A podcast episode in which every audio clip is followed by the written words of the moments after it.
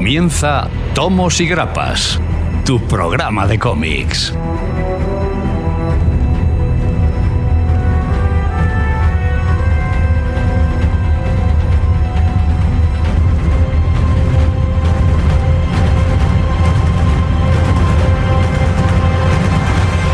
Una vez más, bienvenidos. Aquí comienza Tomos y Grapas. Una semanita en la que vamos a ser eh, vuestros oídos y vamos a escuchar todos los problemas que tengáis. Hoy tenemos un programa muy especial.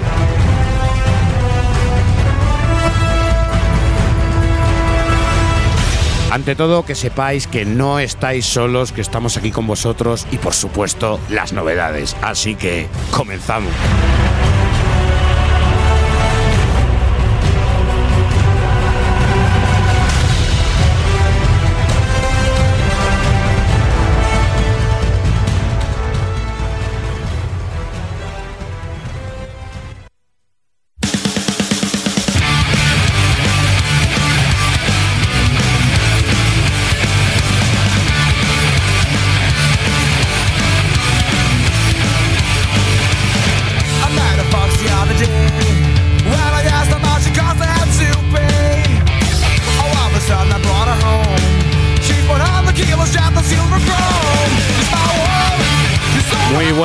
Bienvenidos a todos los que estéis ahí en el otro lado escuchando y en el otro lado ansiando con todos los títulos y todo lo que os traemos esta semana. Eh, programa muy especial, yo creo que hoy va a salir algo muy humano de aquí, pero antes tenemos que ir a nuestras noticias con grandes anuncios, eh, con despedidas y, ¿por qué no?, con grandes dudas que nos han dejado a muchos. Tendremos esas novedades, esas novedades tendremos grandes títulos. Tendremos el regreso de la parte más nipona de, de- tomos y grapas, porque hoy os vais a, a hartar a Sonen. Análisis, combates cotidianos, Manu Larcené, yo creo que una de las obras más grandes que ha habido dentro del cómic europeo, una obra ganadora en 2004, una obra que realmente nos va a hacer reflejarnos en sus protagonistas. Entrevista, una entrevista muy importante, cumple 25 años, 25 aniversario del señor Salvador La Roca en Marvel, y ahí tenemos una entrevista con el señor La Roca que además va a anunciarnos alguna que otra cosilla y alguna que otra sorpresa que nos va a eh, en próximas reuniones que vamos a tener con él. Oyentes, ansiómetro y por supuesto el habla, pueblo habla. Hemos tenido también nosotros nuestros caídos, así que vamos también a homenajearles y desde aquí les mandamos un besito a todos ellos que- que están muy enfermitos. Pero aún así hemos traído a gente del banquillo. Hola. Soy- Señor Daniel Coronado, por fin. Me ha costado, me ha costado salir del smog y pero bueno, eh. He vuelto, he vuelto con el calor, con la sudaica de entre las piernas y las cositas, he vuelto. Sí, sí, también. has venido con el calor, has venido con Vamos el ahí. calor. Eres como Georgie Dan. y no sé Georgie Dan, pero George. George Michael sí que ha venido. ¿Qué pasa? ¿Qué pasa, mi niño? ¿Cómo andamos? Aquí estamos, ve- venimos cotidianamente, como la obra que traemos. Muy bien, muy bien. Y siempre combativos. Hoy habéis venido todos muy pensativos, muy reflexivos y, Sí, eso, sí, sí. y eso me encanta. El que veo siempre como una cabra loca es Sí. el señor Mike Man. Franco Vergas tardes, Monsieur Brun, ¿qué tal? ¿Cómo anda? ¿Cómo viene, pues más serio, viene más, viene más serio. ¿eh? Sí, ya, y se acabó mi francés ya por ahí. ¿Qué tal la semana? Ahí en a tope, hombre. ¿Contento con tus lecturas? Sí, hombre. Hoy te veo acariciando tomos y diciéndoles cositas bonitas. El señor Larcenet siempre engancha, tío. Tiene algo, tiene un no sé qué, que qué sé yo, que siempre te atrapa. Pues lo mismo que tiene el señor hombre máquina, hombre de hojalata, señor Alfred Matarranz. Jalidra, Mangorriana watch Pues como dices tú, eh, yo vengo de una boda. o sea, no sé cómo está la cosa, madre mía. Todo muy cotidiano, todo. No, eso te rompe la cotidianidad. Sí, sí. Sí, te veo más ¿Cómo es campechano. Sí, yo te veo más. Normal, Estás normal. inflado, Está en ahí, venida ahí con los romanos ahí comiendo pestorejo. Madre mía, cómo, cómo se vive allí. De bien, no como aquí. Pero bueno, toca leer mucho y hablar de muchas cosas. Niños, una semana muy graciosa. Eh, pues mira, si acabáis de ver cómo aparece Coronado, pues el verano lo, lo bonito, ¿no? Los grandes reencuentros. ah, Sí. Habrá gente que, que vuelve, es cuando también el trabajo la gente le deja tiene un poquito más de aire también, porque el calor es como. pues, oye, que nos va soltando un poco. Y los tsunamis también vienen. Eh, Bueno, eh, decía un poquito a Alberto, no, Alberto Garrido, joder, que, que no viene más. No, si viene, pues ahora en verano vendrá. o sea, sí, sí. Siempre le, le tendré- temporada le- son, le tendremos aquí. son más garridas. Casi cuando nos vamos. Ya Lo que pasa es que hay que entender que él, él es un profesor y. No sé si hablará de DC, yo espero No, que, claro. Que luego se viene arriba y no nos deja ninguno en paz y se vuelve loco. Pero bueno, eh, también una semana muy graciosa porque por fin Evox nos ha dejado eh, emitir las comicofonías, pero por, por la parte de apoyo desde, desde Evox. O sea que lo tenéis también disponible ahora, poder escuchar las comicofonías desde el canal de Tomos y Grapas por una pequeña ayudita mensual, eh, para quien lo queráis. Eh, es una cantidad que es la misma que en Patreon. Si pertenecéis, a Patreon, a la puntualidad de Patreon, tendréis muchas más cosas, pero si simplemente, pues oye, que os parece más cómodo, simplemente queréis apoyar un poquito y escuchar las comicofonías, las pondremos ahora también en el, ta- en el canal de Tomos y Grapas por la plataforma de apoyo de Ivos. Oye, que, que por fin, después de año y pico, que llevamos ahí mm, llorando, yo que sé, para que lo abran, pues ya lo han abierto y se puede utilizar. Sí, que recordad que, que nunca se dejaron de hacer, sino que pasó un poco para ser, a, parte, a, parte- a ser parte del Patreon, de la plataforma la gente de Patreon. Podrá seguir escuchándola, la pondremos como siempre por ahí los links, ahí lo veréis y también pues la gente que, que en Evox pues, lo apoye, directamente podrán escuchar directamente se apunten, ya puedes escuchar eh, las cuatro comicofonías mensuales eh, por mes, o sea que, que bueno, más las que hagamos en verano, luego que haremos paloncillos, pero no, Sí. seguro que tú y yo nos liamos por Tenemos mono, además, sabes que rápido nos da el mono. Sí, sí, no, hay gente que ya, incluso el lunes que publicamos la anterior, digo, pues venga, ya subimos una, pues ya hay gente que se ha apuntado. O sea que muchísimas gracias a todos y esperemos que disfrutéis también de esas charletas que a veces nos quedamos con ganas, ¿no? De contar aquí en, en los programas, porque aquí también vamos un poquito más a, a la estructura Al y tiempo, allí y- pues eh, disfrutamos un poquito más de ultracharlas y coñitas y muchas cosas que yo creo que también están bastante graciosas. Pero no las haríamos porque es que llega un punto que es que esto sin apoyo, olvídate, necesitamos eso. Por supuesto. Además Le- para seguir vivos. La gente no se lo cree, pero luego decimos que cuando estamos una semanita y pico, dos semanitas sin programa, empieza a picarnos algo y decimos que ya tenemos ganas de emitir. Pero lo que está claro es que esto sí que no para. Hoy no para.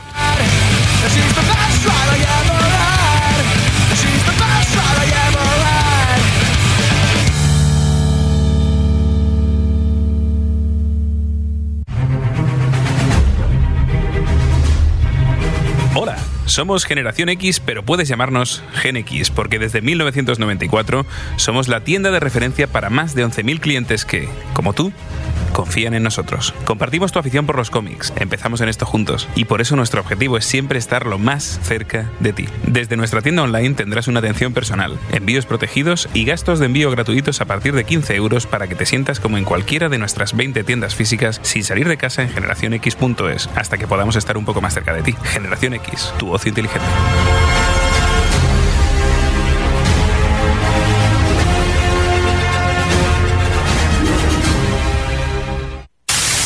Todas las semanas después de cada programa, la comicofonía. Una hora extra llena de humor e improvisación, donde el debate más comiquero de la semana estará servido. Solo disponible para nuestros Illuminatis de Hydra, accediendo a nuestro contenido exclusivo desde patreon.com. Forma parte de ello por muy poco a través de patreon.com barra tomos y grapas. Además, obtendrás ventajas como preestrenos de nuestros programas, adelantos de nuestros vídeos, concursos, regalos y mucho más. Te esperamos.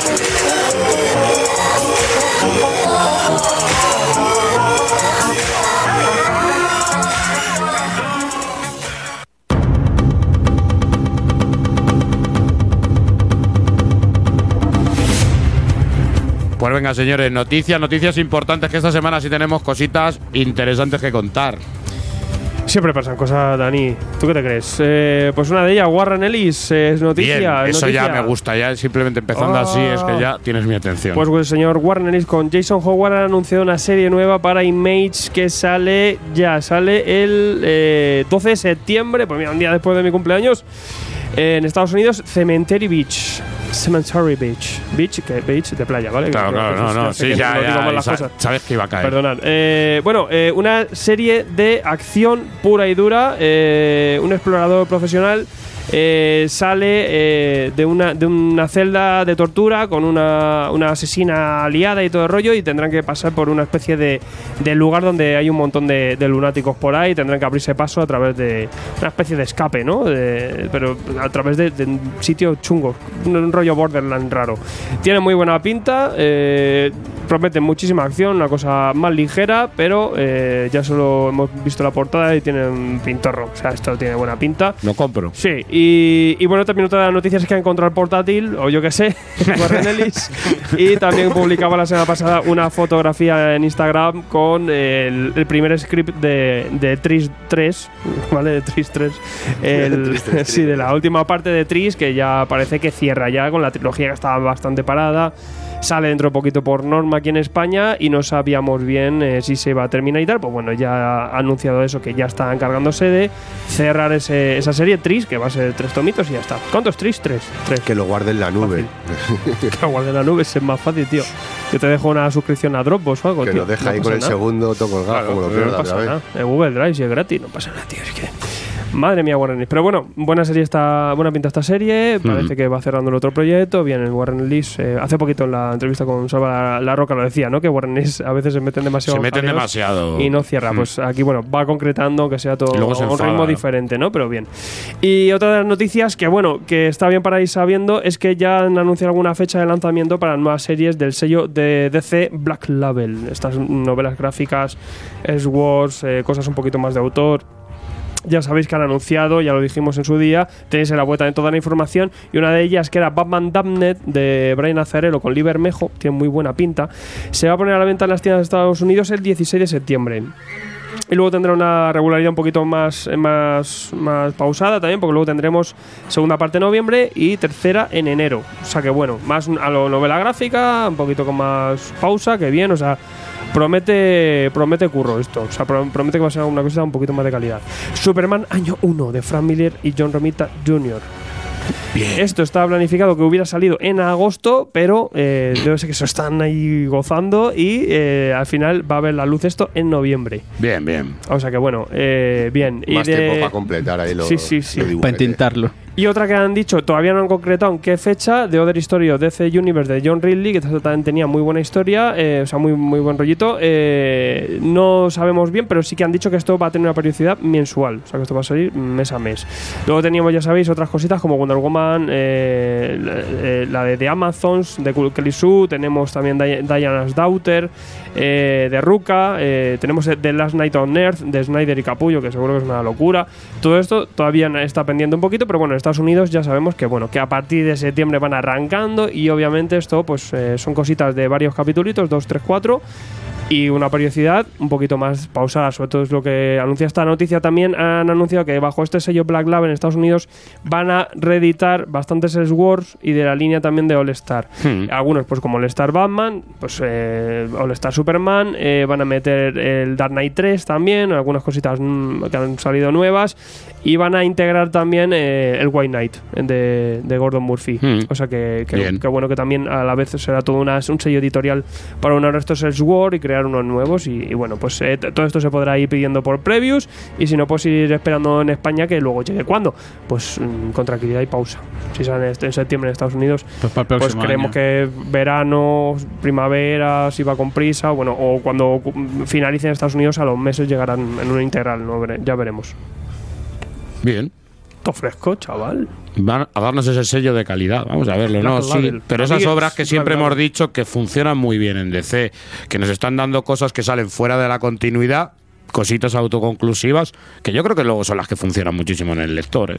Yo creo que lo, lo más acertado siempre en DC. Igual que funciona hasta incluso en Marvel, luego en cuanto a crítica, ¿no? Las cosas más concretas y un poquito más eh, fuera de lo de, de lo de siempre. Mira, estamos viendo el ejemplo del viejo ojo de halcón, ¿no? Que al final eh, está barriendo. ¿Por qué? Pues es una cosa aparte, no hace falta leer nada. 12 es números. conclusivo. O pocos números, no sé si serán y 12. nos quiere pero- contar algo, ¿no? Entonces no es una serie abierta que acaba cancelada, ni, ni es una cosa que es lo de siempre.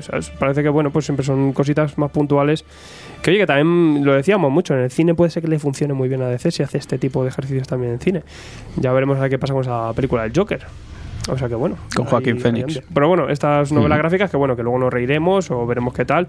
Ese Superman año 1 hay mucha, mucha duda, mucha incertidumbre, pero luego estas cositas como la de Bermejo. Que Tienen buena pinta. Eso seguro que tiene que ser brutal.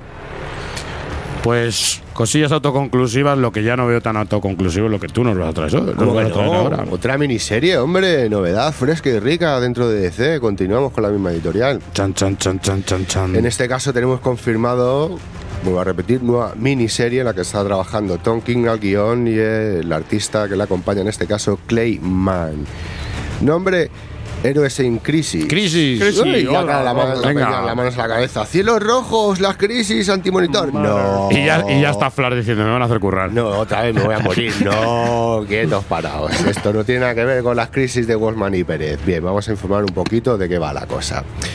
Esto está centrado un- más bien en el rollo interiorista del superhéroe. O sea, en ese momento en, en el que los héroes, después de, de partirse la cara y necesitan ese, refugio, buscarse ese momento de, de- de asueto, ¿no? Y, y reflexionar un poco sobre todo lo que se le ha venido encima y coger más fuerza para, para ir para adelante, ¿no?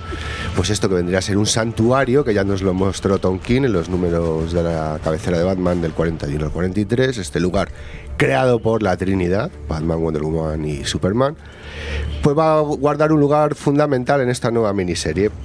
¿Por qué? Porque ah, eh, uniendo esto a lo que hay alguien asesinando a héroes, villanos, arrancándoles el corazón, madre mía, pues a raíz de esto se ha sacado una nueva miniserie. Bien, entonces podemos decir un poco, ¿y esto de dónde se lo ha sacado Tonkin? ¿En, en eh, de, de dónde le ha venido la idea? ¿De dónde, dónde, dónde nace todo esto? ¿no? Bien, Tonkin dice que pertenece a esto, comentado por el propio guionista. Él dice que pertenece a esa generación de personas que les ha tocado luchar recientemente por su país, han estado en el frente, bueno, pues sabremos que habrá estado ahí en Oriente Medio, en Afganistán, por ahí, y que claro, pues que la gente viene traumada, viene traumada de, lo que es enfrentarse a una guerra y, y, bueno, y luego es vivir toda tu vida con ello, ¿no? Y que como es una generación muy numerosa la que pasa por ello, pues pues claro, que la gente como que parece que les ha hecho clic algo ahí en la cabeza, ¿no? Y, y hay que hablar un poco sobre eso. Bueno, parece ser que para este hombre no han existido las anteriores guerras del Golfo, ni las guerras de Afganistán, ni Vietnam, ni Corea, ni nada. O sea, Eso te iba a decir, que eso Estados no es Unidos nuevo. lleva todo el siglo XX y parte del XXI metido en guerras. Entonces, bueno, no sé si Y- él, y- eh, y, eh, si él se considerará a su generación algo particular, especial, no sé. Si es normal, si están todos tarados, tío, cada dos por están en una guerra metidos. Yo creo que a lo mejor es más profesionalmente del modo que sí se ha dedicado, pero, pero sí, ahí se la ha ido un poco. Tiene secretos. Entonces, Tiene pues mucho- bueno, al menos sabemos que no, incluso el confirmado por él, esto no, es- no va a ser algo que origine un reboot o va a cambiar estándares dentro del universo de DC. No, miniserie de, de siete números que va a salir a partir del 26 de septiembre en Estados Unidos, cerradito y nada, a tocar la- la- las vicisitudes, la- las penas, todo, todo el interiorismo de, de los superhéroes, lo veremos a través de, de estos héroes en crisis. A ver, con esos traumas que me traen, pues normal que luego estén todo el día. Si lo raro es que no estén en terapia toda esta gente. Claro. Y, y tenemos ya también Y- una y- pequeña muestra, una primera página que ha sacado Tom King del trabajo de Clayman, en la que ya podemos ver por ahí a, a Booster Gold y a Harley Quinn, que también salen en la portada del primer número y van a tener un papel también relevante en esta miniserie. Así que pues nada, ya veremos para después del veranito. Ahí, ahí. Tiempo de crisis. Venga, yo voy a traer también una crisis, pero no sé si es una crisis creativa, ¿no? Y hablamos de el dibujante Ed- Edan Van Siever. Que la verdad para mí uno de los mejores dibujantes de DC en, esto, en estos momentos, la verdad es que me mola muchísimo, le hemos podido ver ahí en Green Lantern hacer auténticas, auténticas eh, maravillas. Y bueno, pues ha decidido que eh, lleva 14 años trabajando lo que es para DC ampliamente solamente para DC y que se quiere dar un paso en la vida más, ¿no? Y es trabajar sobre su nuevo su nuevo proyecto que se llama Cyberfrog. Ciberfrog, bueno, ya lo dejo, ¿eh? no, no juzgo, no juzgo, pero me hace gracia que quiera ahí hacer su proyecto Cyberfrog, que quiere algo propio, que quiere tener los derechos de su personaje, que quiere tener, pues no sé, ahí eh, ser creativo, sentirse creativo, y bueno, que lo siente mucho, pero que no, que, que- que va a hacer eso. Y directamente rana. hay que decir que esto se va a componer eh, de una serie de cuatro, eh, de cuatro números de 48 páginas cada uno, ¿vale? En un crowdfunding lo está llevando por Indiegogo y lleva recaudado 187 mil dólares. O sea que vemos que la gente Normal que se quiera retirar. confíe en esta novela gráfica de Cyberfrog Blood Money. O sea, eh, lo vemos normal. Pero hay que decir que también hay que avisar que esto fue publicado por primera vez en 1994. O sea, que tenemos por ahí referencias de- del famoso Cyberfrog. El caso es que, bueno, se va yo creo que uno de los buques insignia en cuanto a dibujo de, de, de- de DC. Yo no sé lo que, lo que penséis vosotros. Tras toda la polémica que hay también y que ha habido y que ha surgido del, de- del personaje, que no sé también hasta qué punto esto ha sido algo que le haya hecho decidir irse, ¿no? Porque sabemos toda la polémica que hay tras las ideologías políticas de este señor y tras ciertas declaraciones y ciertas eh, tweets que realizó en ciertos momentos mm, difíciles en Estados Unidos, ¿no? Y en ciertas masacres y en ciertas manifestaciones. Eh, sabemos también ese, ese punto, no sé hasta qué punto también quiere que un poco que, tras todo lo que se ha lanzado hacia él, que todo esto se desvíe. Veámoslo. Confiemos en Cyberfrog. Ahora- Ah, Yo le doy caña a la rana y ya está. No, me sigue, bueno, en DC pierde un poquito ese nivel que luego pues en series como Green Lantern Y Flash. Flash, algunas cositas que, que él hace, pues siempre aporta ese, ese nivel que mantiene Ah, sí, esas hombre. series. Eh, pero bueno, está bien que también los otros también deciden hacer sus Sí, cosas, no, que eso está sí, bien, y salir de lo de, de, venga, del toma pan y agua. Yo es que yo creo que y tú te imaginas, por todos lados, claro, te, ima- y te imaginas pues un. Vance Ciber en Image haciendo algo de Image con alguno de estos guionistas Bien. cumbre. ¿Tú va luego a Marvel? A ver qué hacen en Marvel ahí. Hostia. Pues yo ya no veo un dibujo eh, rollo Van Ciber en Marvel. O No, sea, no, no, ya no, Se ha no, vuelto no, no, Marvel también una cosa. sí. Sí, sí, que no lo ves, ya no lo ves claro. Pero bueno, eh, guay, guay. yo- a mí me gusta que, que todo el mundo luego quiera hacer su historia y que aporte algo diferente. Hombre, siempre me parece buena Luego le viene hasta bien a los autores desconectar hombre, un poquillo supuesto. de lo que ya llevan diciendo 14 años, 15 años, 20 años, haciendo tan, el mismo estilo y tal, romper un poco, salir y como él creo que lo dice, ¿no? De un poco ser más creativo, despertar Mm. Claro, sus inquietudes y, Y lo- ser partir de propietario de, lo que crea, no, no que sea un, que no, un se lo encargo. lleven, que no se lo lleven las grandes. Eso otra. Y una noticia que me afecta, me afecta muchísimo, una noticia que me afecta mogollón. eh, porque yo casi más que noticia es una historia, ¿no? El, el- el otro día llegaba a cierta hora de la mañana a mi casa y recibía como 20, 20 y tantos mensajes de gente mandándome el mismo. eh, Noticia. La misma noticia, ¿no? Y era la misma, era un dibujo de Max, de, de Max, Pues de Sankiet y Returns. Vuelve, pero ¿qué vuelve? Esto hay que decirlo que lo ha presentado IDW. Yo era como George Michael y pensaba que era un fake. Y digo, la gente ha conspirado contra mí, me han mandado 20 personas un fake. Pero no, eh, hay que decirlo que lo publicó la, la, la, la pro- la propia editorial IDV y ahora mismo no ha dicho no han dicho nadie más. Yo he buscado también por la parte de Sankiet, por la parte de Sankiet tampoco hay, hay declaraciones, él está ahí en su sótano No es muy de hablar, pin- creo. pintando Max y tal, o sea que no, no, no, no ha dado ninguna declaración. Entonces, ahora, ¿cuál es la duda? ¿Nueva edición o continuación de la serie? Yo lo siento mucho, para mí The Max es una de las series más importantes en mi vida y se junta encima hoy con los combates cotidianos. Esto es una señal. Va a haber otra serie de Max, yo apuesto eso.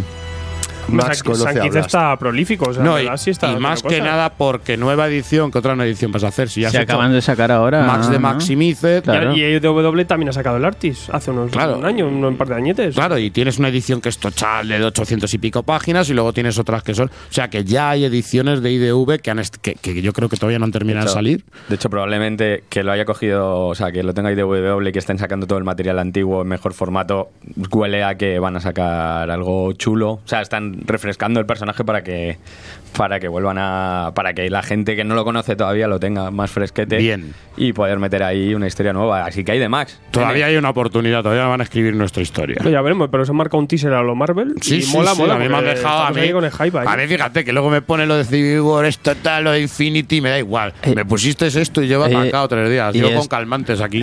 Y esto puede dar pie de que si se llega a publicar una nueva serie, se vuelva a reeditar aquí. Puede dar pie a Pues eso. sí, sí, puede dar en pie, un es año verdad, o es verdad. año y Es medio, más, tal es vez. más, si, si, da si se dan un poco de prisa, eh, ECC te saca tres o cuatro formatos en- antes de que se acabe el año. Es verdad y es cierto que hay demanda de The Max. Ahí lo dejamos. Desde hace mucho. Y luego, y luego la tienes en Netflix por, ni- con Vin Diesel ahí, de morado. Pues nada, señores, noticias. Yo, yo creo que yo creo que noticias muy interesantes, ¿no? Y noticias muy bonitas. Pero vamos a nuestra parte favorita, ¿no? Que es a dejarnos los dineros. Vamos a leerlo.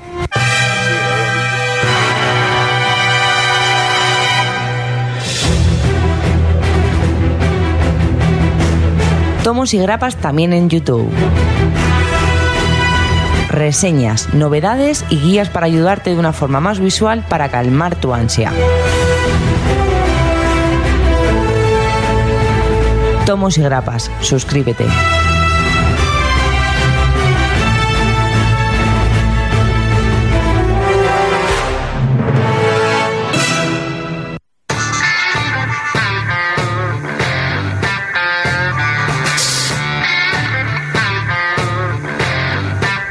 Yo he visto el tráiler ese del Elder Scrolls 6, Puf, que puf, parece puf, eso puf. a Asturias, eso en plano en Asturias. Puf, y es puf, como puf. me da igual, yo quiero vivir ahí. Qué grande, tío. Yo quiero Buah. ya, yo quiero Yo ese- lo he reservado ya, le llamo ya a José de Impact y he dicho, "Fua, me lo pide, pero todavía no sale, y da igual. Tú apunta ahí. El primero, el primero para mí. Esto es como el Totalmente. Previous. Sí, sí, sí, sí. madre Guárdamelo. mía. No ha llegado, guárdamelo. Y habrá que No. coger la edición con mapa, ¿eh? Con mapa. Y con figuras, seguro habrá Con alguna. mapa, edición es el especial. mapa básico para no perderte. Claro, claro, y si no te lo haces tú. Con, con GPS, yo, yo- madre mía.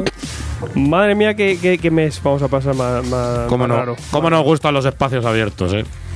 Sí, y luego ya me raya a mí porque luego no los, no los doblan y están los subtítulos y digo, joder, si es que estoy leyendo, para leer tengo que leer un montón de cómics, pero bueno, ¿cómo mola matar dragones y, y- y, eh, coleccionar espada de muchos colores?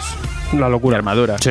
Pero bueno, mientras tanto hay un montón de juegos chulos, eh, tenemos estas plataformas, un montón de juegos y pues si queréis encontrar juegos, pero ah, es que aparte siempre hablamos de juegos, pero es que en Impact Game tienen de todo, pues lo tenéis en la Hmm. calle José Alix Alix en San Fernando de Henares.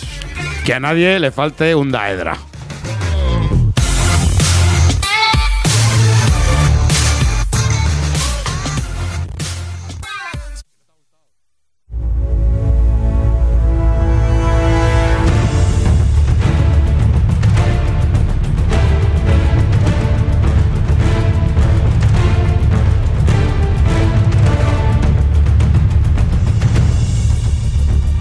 El ansiómetro va a ser menos sangriento porque quizás los rivales más fuertes se han matado ya entre ellos y hemos quedado aquí pues los que realmente sabemos debatir sobre, sobre obras buenas y hacerlo de una manera pacífica y, y democrática.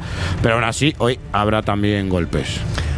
Aquí para todo el mundo, sobre todo tollinas. Surprise me. Eh, pues tenemos aquí, ya sabéis, el ansiómetro, pues el, el- el- aquello que siempre publicamos a la vez que el programa en nuestra, en nuestra página web para que podáis votar lo que más os ansia de lo que hablamos cada semana.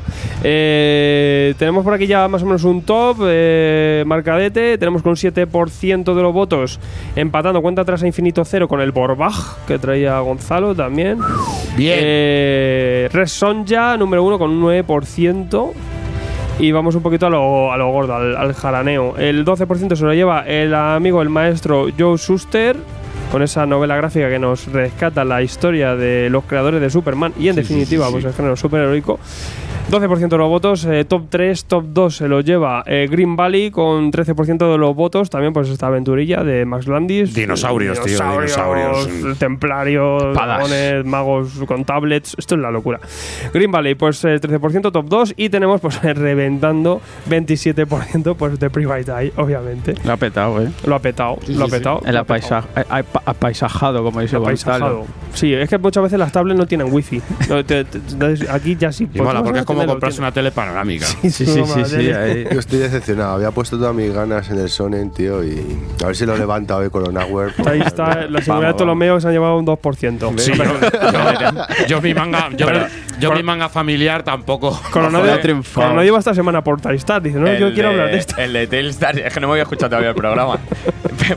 Por- no, porque mi Patreon me, no, se me fue bloqueado. Se me fue la, cu- la cuenta al Patreon y, y no lo, y lo tengo que escuchar cuando sale los jueves. Pero que el Telstar de verdad que mola mucho, ¿eh?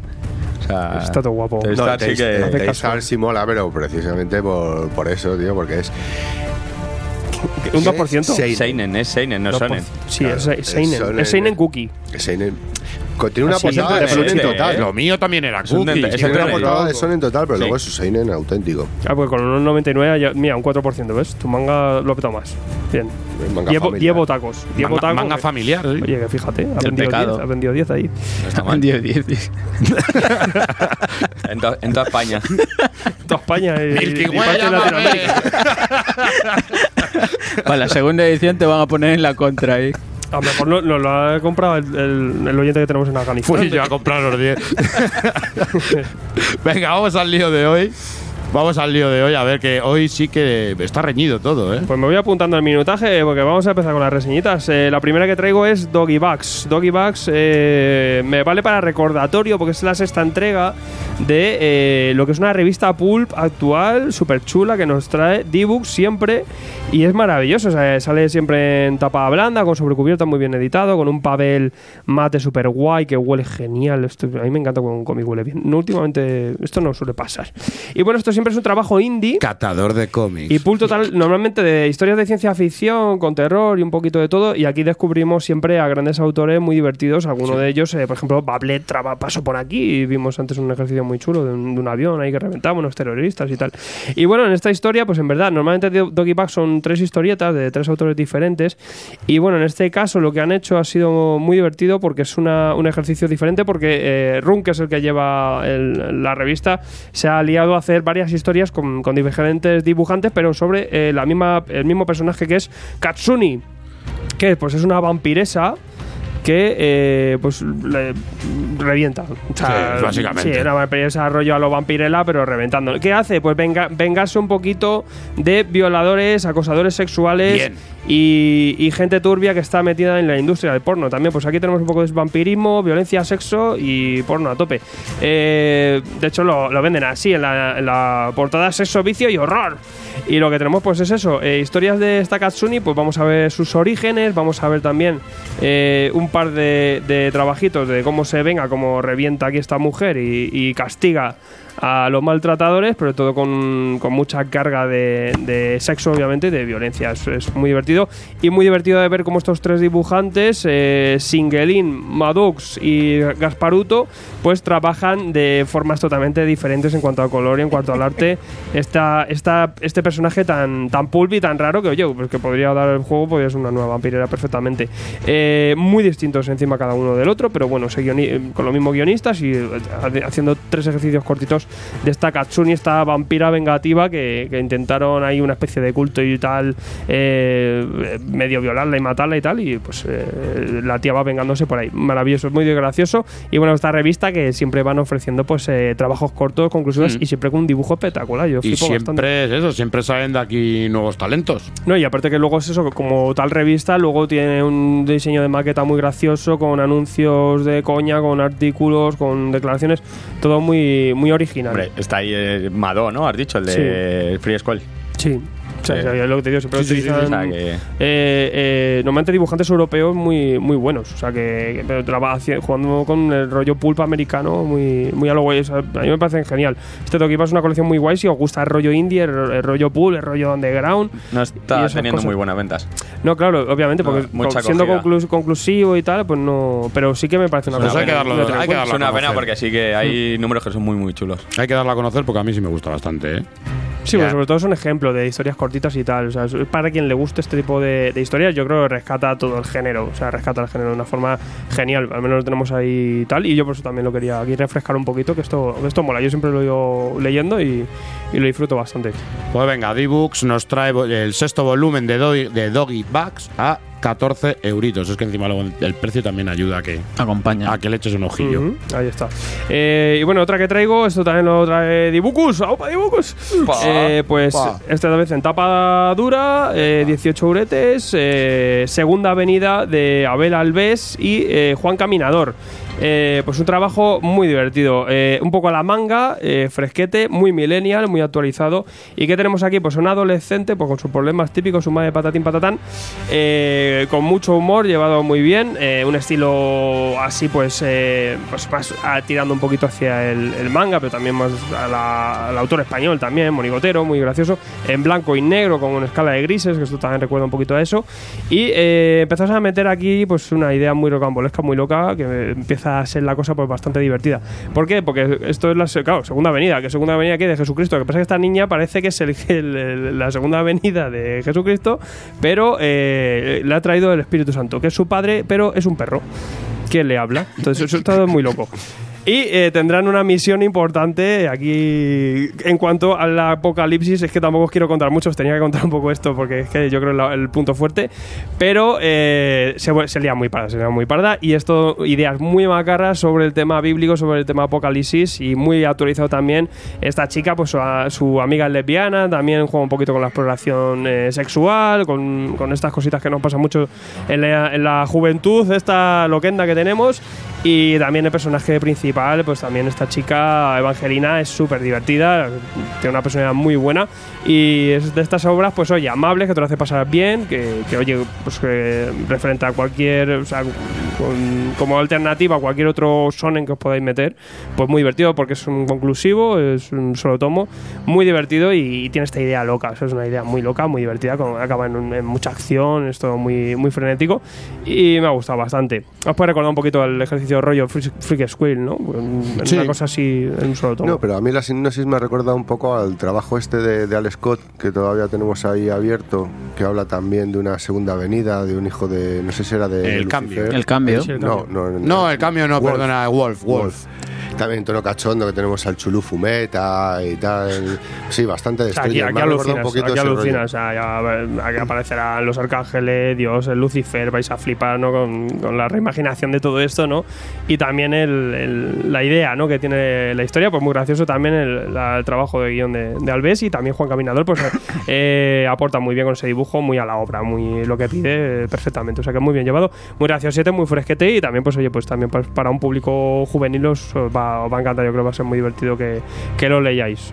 Venga, perfecto. Pues a ver, Alves, Juan Caminador, Segunda Avenida, publicado por D-Books a 18 britos. ¡Opa, No Dibu! paramos hoy. Y chapo con el castigador, el pelotón de Platoon. Toma ya esto que no lo ha, ha querido racataga, racatá.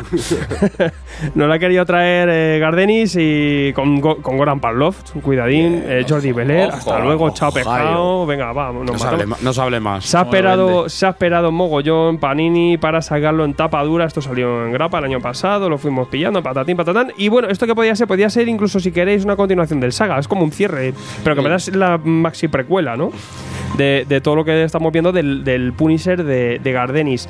Eh, es conclusivo, no hace falta leerse nada más. eh, continúa y viene también de eso. También viene un poquito de lo de Born, también de todo esto de tema de, del castigador mm, vietnamita, del precastigador antes de que asesinasen a su familia. Y bueno, lo que hace Gardenis aquí, pues hace lo que está haciendo en todos lados, que es intentar publicar cosas de guerra donde pueda. Y en verdad, pues, en verdad es esto. Vamos a ver aquí eh, una historia del castigador, pero bueno, que es más de la guerra, con el rollo Camboya, todo el jaleo. eh, y vamos a ver, pues, cómo aquí un escritor quiere hacer un libro y entrevista a eh, pues los, los antiguos eh, eh, eh, soldados que tenía su mando eh, Frank Castle. Eh, y estos, pues, a modo de entrevista, van contando todo lo que va pasando. No está todo contado siempre en tercera persona, que también es lo que pasa un poquito en Born. Y, y bueno, vamos a ver todas estas hazañas bélicas ¿no? del castigador, la personalidad del personaje como es y también y el fetiche también de aquí, de- que es el primer asesinato, ¿no? por así decir, de, de Frank Castle. Vamos a ver aquí ese origen origen de sangre del personaje. Eh, y bueno, como decimos también, pues todo en el lenguaje muy Gardenis, muy bélico, muy, muy sesudo, muy bien puesto todo, con muchísimos datos. O sea, esto es casi un cómic de género bélico. Que con este castigador de fondo, obviamente vamos a ver ahí al- a la personalidad del, perso- del personaje, pero eh, pues en lo que está haciendo Gardenis, en Aftershock, en IW, en Image, donde pilla, ¿no?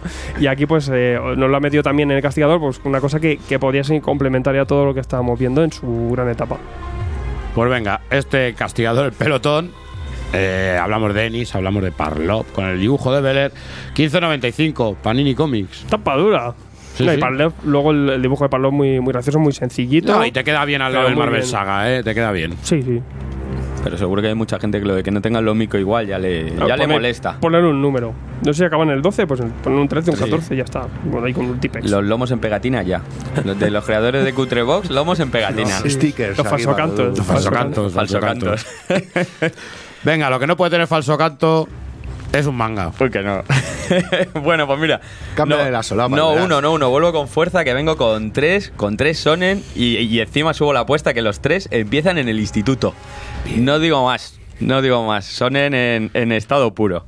Vamos a... Salvado por la campana. Sal de Bell, sobre todo este el primero que, que están a punto de picharla toda. Bueno, el primero que traemos es eh, Doctor Stone, que es, es uno de los bombazos que anunció que anunció Ibrea para este año. Igual que el año pasado tenían eh, One Punch Man, este año el, en donde se han jugado todas ha sido en, en Doctor Stone. Y bueno, para empezar ya la obra viene con, con Vitola, Vitola importante porque tienes el, el guionista, que es el guionista de Isel 21, que es uno de los es uno de los sonen deportivos más famosos, de los que siempre han estado pidiendo aquí que nunca llegan, que era de, de fútbol americano. Y luego tenemos a los lápices al pedazo de animal de Boichi, el, el coreano del fanservice, que ya lo habíamos visto Sí, en, sí. en. Wallman, en, Wallman y en, en hotel. hotel. Exacto. Y bueno, y aquí le vemos haciendo un ejercicio totalmente, un poco distinto, porque es Sonen, pero sí que es verdad que, que los, los detalles, todo lo que son las expresiones y tal, el pibe la sigue cla- eh, clavando y es una auténtica animalada que está reventando en, los- en las listas en Japón. Boichi y bueno, es un bestia. sí, sí, pues, no, no, es eh, genial. pues aquí ya os digo, eh, sin hacer primeros planos a, gratuitos a señoritas, por ahora, eh, sigue haciendo se- hace unos animales muy muy muy frescos incluido dinosaurios ojo también apunta ya, no me lo quiere vender. Sonen, sonen con dinosaurio, Brun. Así que nada, bueno, la historia que nos cuenta es eh, pues, un par de chavales que un día están, eh, están en el instituto, son unos tíos ahí que son de lo más listo de clase. Y eh, cuando uno de ellos, que es un poco toli, se va a declarar a la chica de, de- de sus sueños, pasa algo y ahí se acaban todos convertidos en piedra. ¿Vale? Vamos ya. Ese es el principio, el principio de la historia. Tres mil y pico años después eh, se, se vuelven a convertir en persona y van viendo que todo lo que había alrededor del instituto y demás había, o sea, todo, el- todo el planeta se ha convertido en piedra. Entonces lo que la decisión que toman es eh, buscar una forma para volver a reproducir todo el- toda la evolución del- de la humanidad desde cero. Lo que pasa lo tienen que hacer rápido para no morirse antes de, de que de poder llegar a, a donde estamos ahora.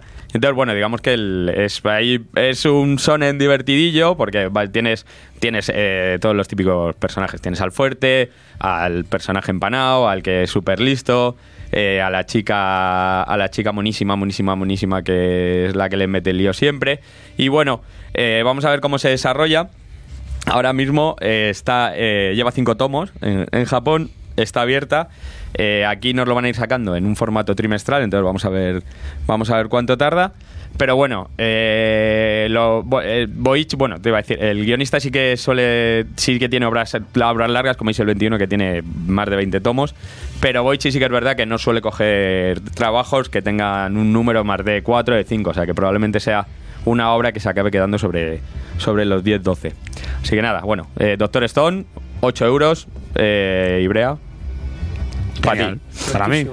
¿Tú crees, que ti. me, va- tú crees que me va a gustar? Bueno, así este. El, el siguiente viene. Este, tengo que decir que me ha obligado Alfredo, ¿vale? Ahí, ahí, dale. Este, este, este también es crema. Aoharu por Machingom. Eh, dibujado por. eh, bueno, dibujado y guionizado por Naoe, que es una es un autor bastante jovencito. Sí, además creo que es su primera obra, ¿verdad? Lleva cinco, pero Lleva bueno, si es la primera vez que saca que sacan aquí, está ahora lo que está haciendo ECC es pescar mucho en autores que han triunfado en, en webseries, que tienen poquitas cosas como la, la de la de Deathco o como o sea como Navarro o como o como algunos de estos de los que de los que están sacando ahora. Y bueno, esto eh, esto es el típico manga que solamente se puede sacar en Japón, ¿vale? No tiene porque mezcla institutos, eh, airsoft ¿vale? y Host Club, que no sé si sabéis lo que son los Host Club. Para, bueno, para el que no sepa lo que son los Host Club, eh, digamos que lo más parecido a un sitio de gigolos para chicas. Eso es, sí lo he visto yo. es un sitio donde van las, las Son chicas. garitos que parecen eh, por dentro como discos de los años. Eh, gar- garitos, discotecas de los años 90, llenos de, de chulacillos japos. Tal ahí, cual, hay pelazo y van a. Con su catálogo, rodean a la pibita, y venga a beber y tal, y les cuenta sus penas, se da un piquito. Y, Tal cual, y las chicas, y las Sí, chicas sí. pagan. No. Entonces, bueno, la trama, la trama del, de, de, la, se- de la serie empieza cuando, bueno, Tachibana, que es la, la protagonista, es la típica. Es un personaje femenino muy, muy con mucho poder, defiende a todos sus compañeros, es, la, es como la, la que más cae un poco en el instituto. Eh, a una de sus compañeras, que es de las también empanadillas, eh, acaba en un host club y la estafan todo el dinero que tiene y entonces ella decide que va a, recuperar el dinero de, de su amiga. Entonces cuando ella se encuentra con un chico monísimo, monísimo, monísimo, que es un especialista en eh, Airsoft, y entonces llega con ella un reto que si consigue ganarle en un combate de Airsoft, eh, le devolverá el dinero de su amiga. Bueno, pues eh, evidentemente la chica acaba entrando a competir en Airsoft, como no, podía ser de otra forma. Y desde ahí lleva 14 volúmenes, ¿vale? Hay ro- hay rollito o sea, no, os digo, no os digo nada más que esta historia la han podido estirar 14, 14 números. Yo es que sí me leí la mitad. Sí, ¿no? del La primero. mitad, la mitad. Del primero. Bueno, ¿Y no es verdad que se te hace un poco la narración confusa? Eh, sí, a Que hay veces que tienes que volver una y otra vez para saber qué es lo que estás viendo, porque tiene ahí algo de. y que, y que es, eh, es demasiado para, para, para lo que te digo, 14. Sí, le, mete- 14 le meten un drama a los balines que dice. ni, ni el pelotón de lo que hemos hablado del castigador del pelotón le han metido tanto drama, Hay, ¿eh? hay un, hay un triángulo amoroso que se ve, se va viendo cómo se va desarrollando, pero bueno, ya te digo, yo creo que esta serie no va, no va a dar mucho. Si la queréis ver, si a alguien le pica el tema por lo del Airsoft y demás, tenéis, la tenéis en Crunchyroll, el anime, que son 12 capítulos. Y bueno, pues ahí os podéis quitar el mono y ver un poco lo que es. Eh, lo que os decía, va por 14 volúmenes y, y aquí son a 8.95. Eh, pues bueno, va a ser una serie lo que viene siendo cara de CC, Naoe y demás. Y bueno, y por último, Oharu X Machingan, ¿no? Exacto, Oharu X Machingan. Perfecto. Y por último, nos vamos a despedir con una cosa que está calentita, calentita, calentita, que acaba de, de salir y que es una de las obras más esperadas y más pedidas también de, los últimos momentos, que es Boruto. Eh, Naruto Next Generation. que no, que no, a ver. eh, joder, otra cosa no, pero Naruto es una serie que ha tenido miles y miles y miles de, Pero por eso no sé yo. de seguidores. Los tiene, los tiene. Togruto. Eh, eh, bueno, es eh, la- eh, para que no lo sepa, es la historia, una vez terminada la historia de Naruto, continuó, han continuado con, con, las, con lo que son las aventuras de- del hijo de Naruto y los compañeros. Además, bueno, el, el equipo creativo que son eh, Miko Ikemoto, que es, era el. eh, o sea, Miki Ikemoto, que era el, el ayudante de, de Kishimoto, que era el, creador de, Naruto, o sea que realmente probablemente haya sido el que más haya dibujado en Naruto que en los últimos, en los últimos años. Y luego el guion es de Urkio Kodachi, que es aquí es totalmente desconocido. Y bueno, eh, lo que os decía, esto es. vol- Volvemos a lo que es la Villa de la Hoja, todo el mundillo de, de Naruto, ninjas y demás. Y empezamos también en el instituto, una vez más, como empezó Naruto, cuando los, cuando los hijos y los compañeros van a hacer el examen para, para convertirse en ninja de, de segundo grado. Ahí veremos a un Boruto que, que recuerda muchísimo al, primer Naruto, que no se dejaba...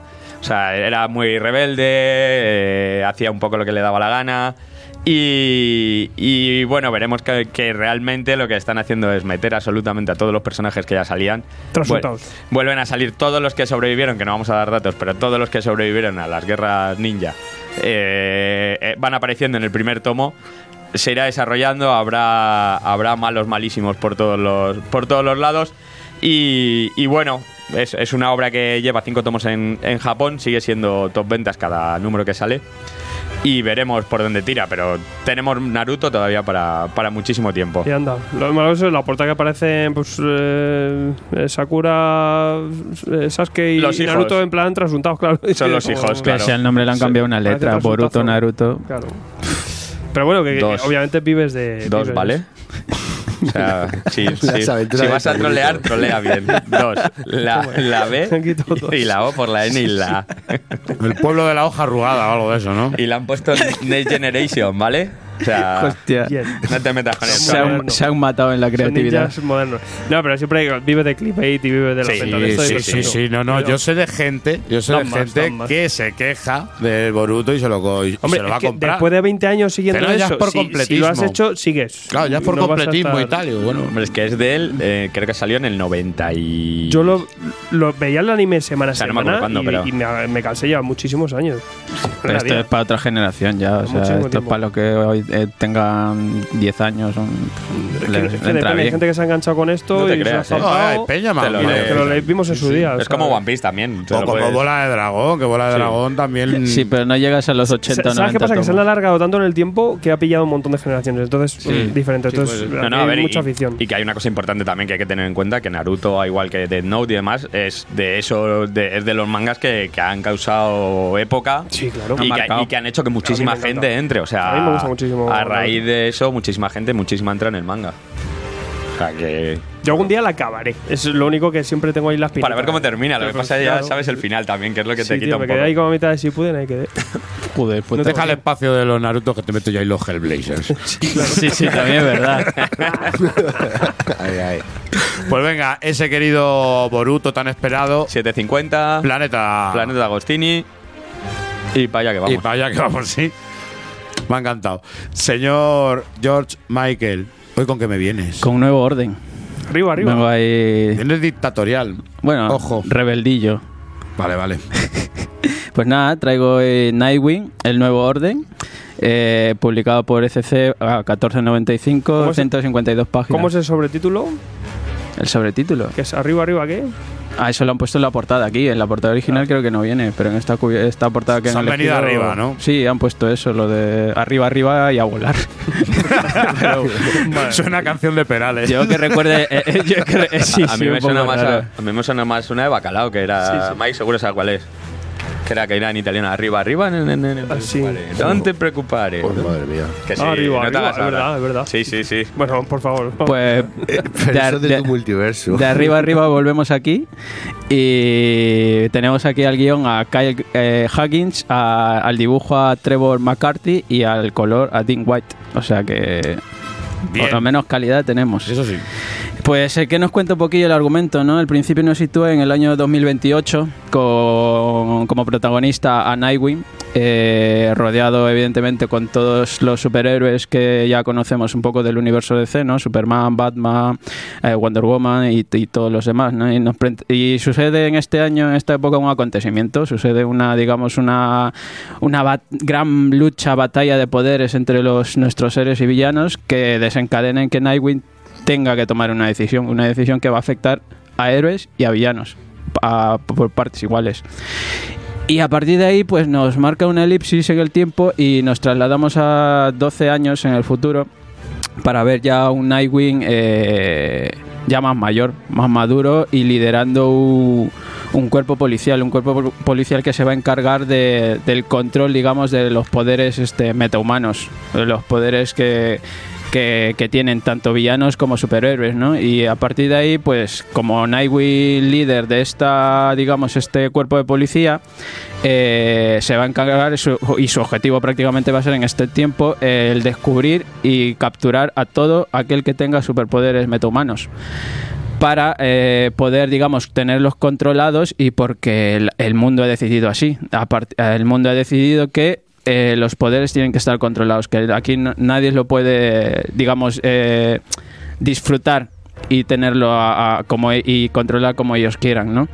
Eh, también nos presentan a un personaje, a, a Jake Grayson, hijo de Dick Grayson, y que y que va a entrar en conflicto Dick Grayson por porque su hijo tiene poderes metahumanos. Y cuando llega a tomar la decisión entre eh, encargarme de, lo que es mi labor profesional, mi labor como policía o director de este cuerpo policial, o eh, la decisión de es mi hijo y tengo que protegerlo.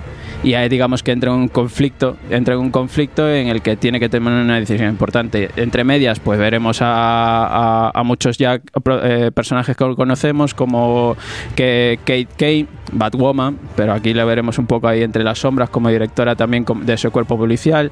Veremos a Starfire, por ejemplo, veremos a los Titanes, veremos a, a- a viejos conocidos como Superman y eso un poco, se trata de una historia, digamos, que no va en continuidad con lo que llevamos viendo en Nightwing en Renacimiento, de autoconclusivo, lo tenemos aquí y muy, muy...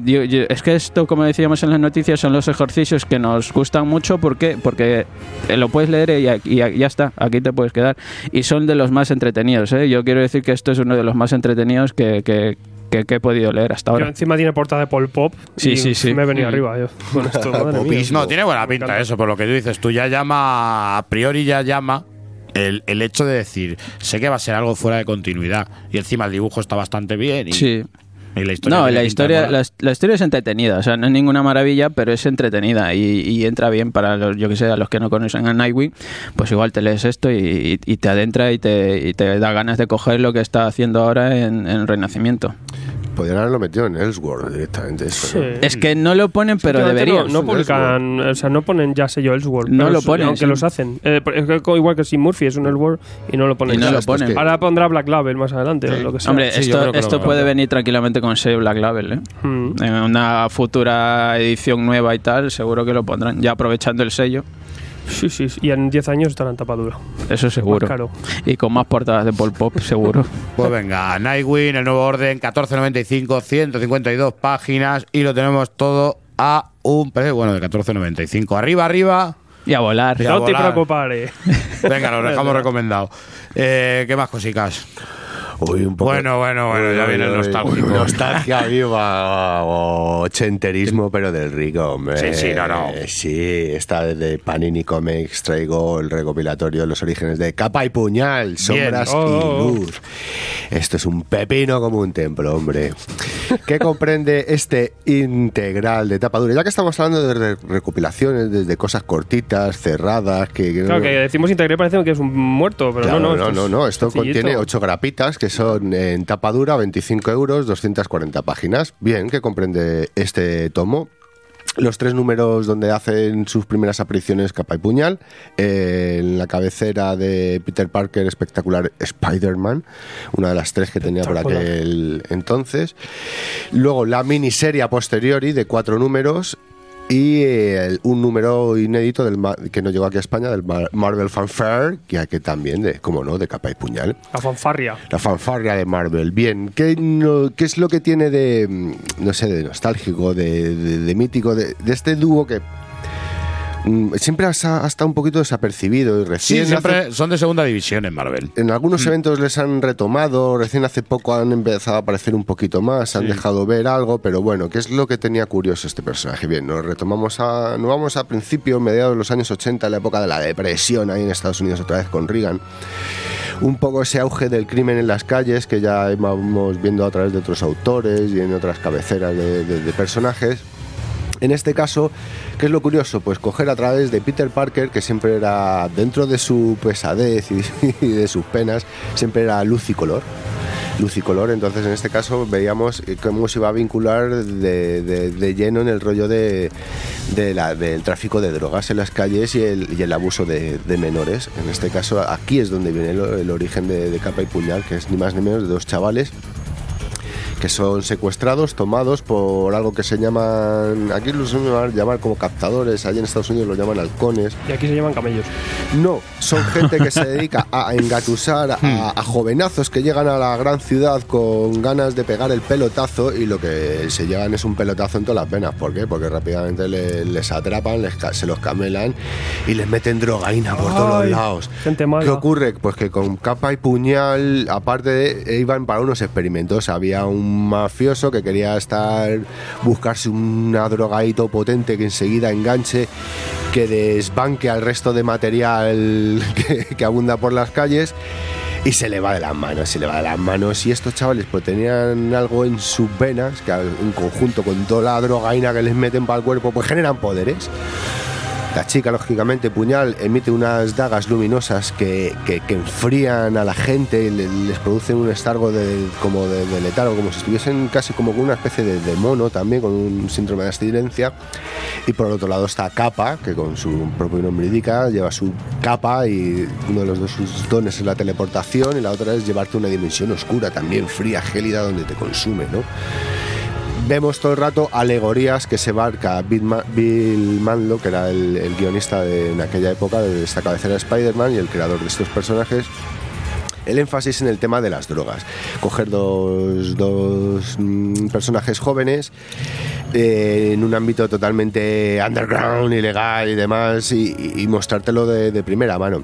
Lógicamente, ¿dónde fallas tú un poquito? En el tema de, de- de diálogos, ¿no? Pues se- seguimos viendo un poco cómo, cómo pecaban en aquella época pues cierto tipo de argumentos como eh, un chaval diciéndole al propio camello, tío, no te imaginas lo que significa para mí, narco, necesito más. El otro, Na- narco le llaman. Narco encima. No Marco, no, narco. Y el otro te prepara un chute extra guapo para ti, no sé qué. Claro, todo esto es lo que.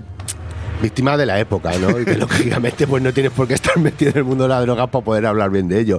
Pero sí el planteamiento de Bill Manlo eh, nos va marcando las pautas y, los modus operandi y cómo se movían las cosas por aquella época y lo hace realmente bien y de una manera muy, muy fría y, y muy directa, cosa que chocaba bastante de dónde venía, que esto nace ni más ni menos que dentro de, de Spider-Man.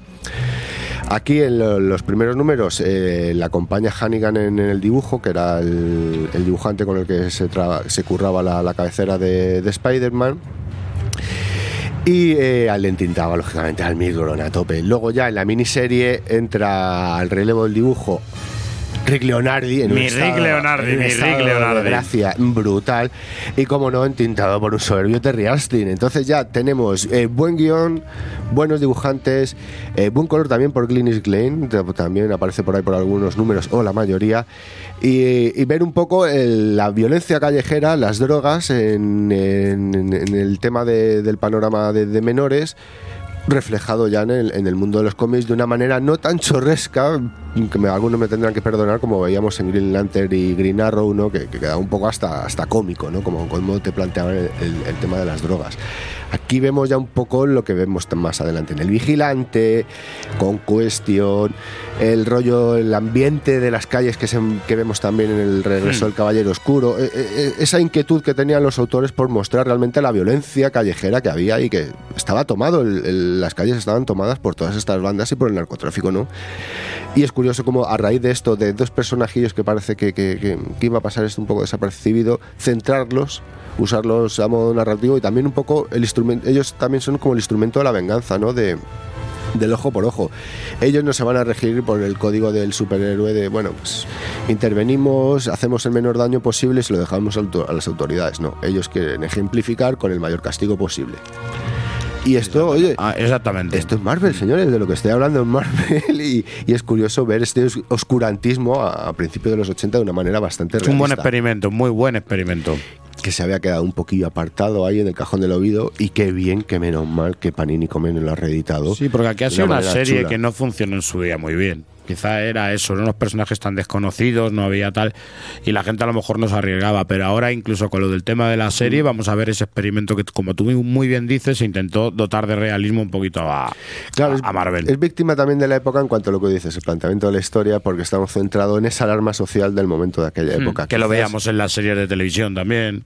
Lógicamente, eh, Triste de Hill Street, todos los que lo veían, se acordaron un poco de lo que, estamos hablando, ¿no? Entonces, eso, mm, pulirlo y adecuarlo a los tiempos en los que estamos ahora, quizás es donde está el re- realmente el verdadero trabajo para poder otra vez traer de vuelta a estos personajes que, que tienen chicha y enjundia, hombre. Y crímenes no faltan y no, No falta faltan delito como para hacer una, una nueva versión. Ni ¿eh? agujas, ni subidones, ni. Tiene de todo. Pues venga, capa y puñal, sombras y luz. Pues aquí lo tenemos por 25 euritos y que funciona completamente como historia que se complementa solita.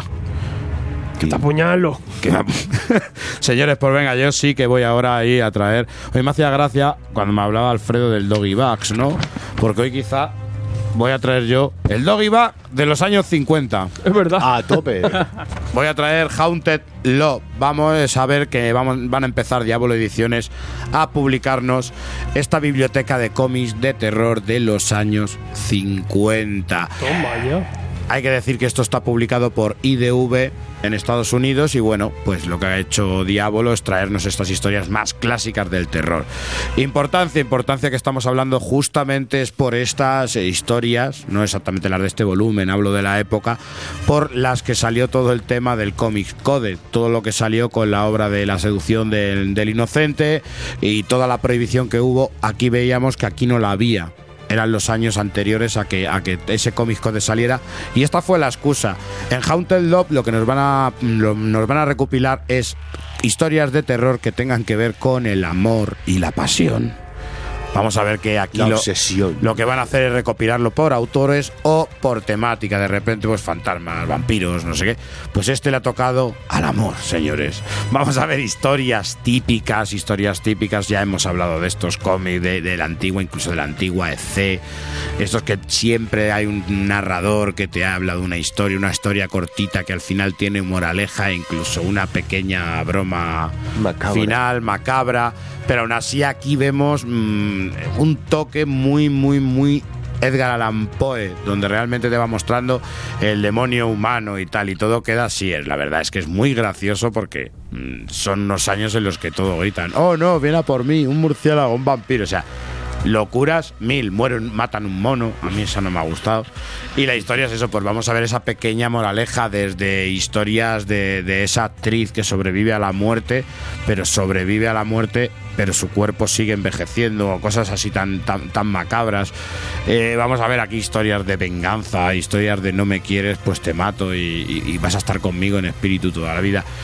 Típicas historias que ya os digo, tenemos a gente como Carmen, a Carmen Infantino, Oh. tenemos eh, a gente como Iger Shop, tenemos mm, de todo. Y hay que decirlo que, bueno, la edición, mira, tenemos por aquí a Lynn Streeter. Todo esto lo hemos podido ver incluso en la biblioteca. No sé si habéis visto la biblioteca que había antes de- de- del terror, que sacaba Planeta. Pues vamos a ver que son historias de, de ese estilillo. Y bueno, a quien le gusta, a mí me encantan, eh, porque te levantan una sonrisa. Ya poco terror te, te levanta, pero aún así tiene ese toque escalofriante, a lo mejor mm, macabro, que dices, coño, esto ahora no me hace a mí nada, pero en los años 50 es verdad y entiendo a lo mejor el escándalo porque hay cosas muy explícitas. Es un poco el rollo del terror clásico. Es para, aunque este es un integral, tienes un buen tochal, es para leerlo de, de poco en poco. Tampoco Sí, sí, sí. la tacada porque te vas a O como pegar un curiosidad. empache. Y al ser historias cortas, haces así, de repente ves la que más te llama, al principio de alguna que te llama, te la lees. Y yo recomiendo muchas veces la lectura de ese tipo y no meterse el este, de, porque no son historias completamente independientes.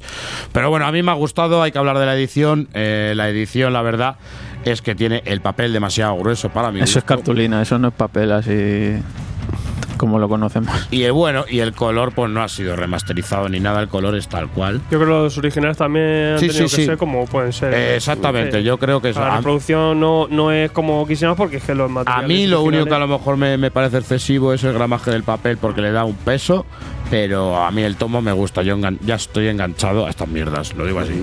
Mola, mola esta Y lo biblioteca. sabéis y lo sabéis. Es el número uno. ¿Sabemos cuántos números serán? Yo creo que hasta que aguante el body. Yo creo que hasta que aguante el body, pero me hizo gracia porque el otro día alguien lo vio. "Eh, me ha llamado mucho la atención, ojéalo. Y cuando les cuentan la historia, pues, un poquito lo que os he contado a vosotros, eh, la peña le atrae mucho, porque yo creo que no es tanto el valor artístico muchas veces, que también lo hay, sino que también es el valor muchas veces eh, editorial, ¿no? Así que señores, Haunted Love, Biblioteca de cómics del terror de los años 50, eh, Diablo Ediciones, a 30 euritos. Hay que decir que es un total bastante considerable de unas... ¿Ves? Si es que tampoco. 142 páginas y parece más tocho de lo que es. 142 páginas, ahí lo tenéis. Pero la verdad, que le guste, se lo recomiendo completamente. A mí me ha El monstruo más. Colección Jean Starling número 6. Sí, señores. Todos los Starling. meses, todos los meses os traigo esto porque Alfredo me obliga. Pero dile a la gente si es necesario, dile. Claro, hay que y- informar, y claro, hay que informar, que yo sé que, es una de las preguntas que ronda vuestra cabeza. Ayer me vino el George Michael y me preguntó por dos. El día después tenemos este típico tomo que va a traernos los números de Silver Surfer y nos va a traer a Ron Marth y Ron Lim. Eh, colección Gene Starling, guionista Ron Marth, pero no sale Gene Starling aquí. Pero bueno, el día después se supone que estos tomos del día después son lo que van a explorar eh, cómo queda el universo Marvel después de,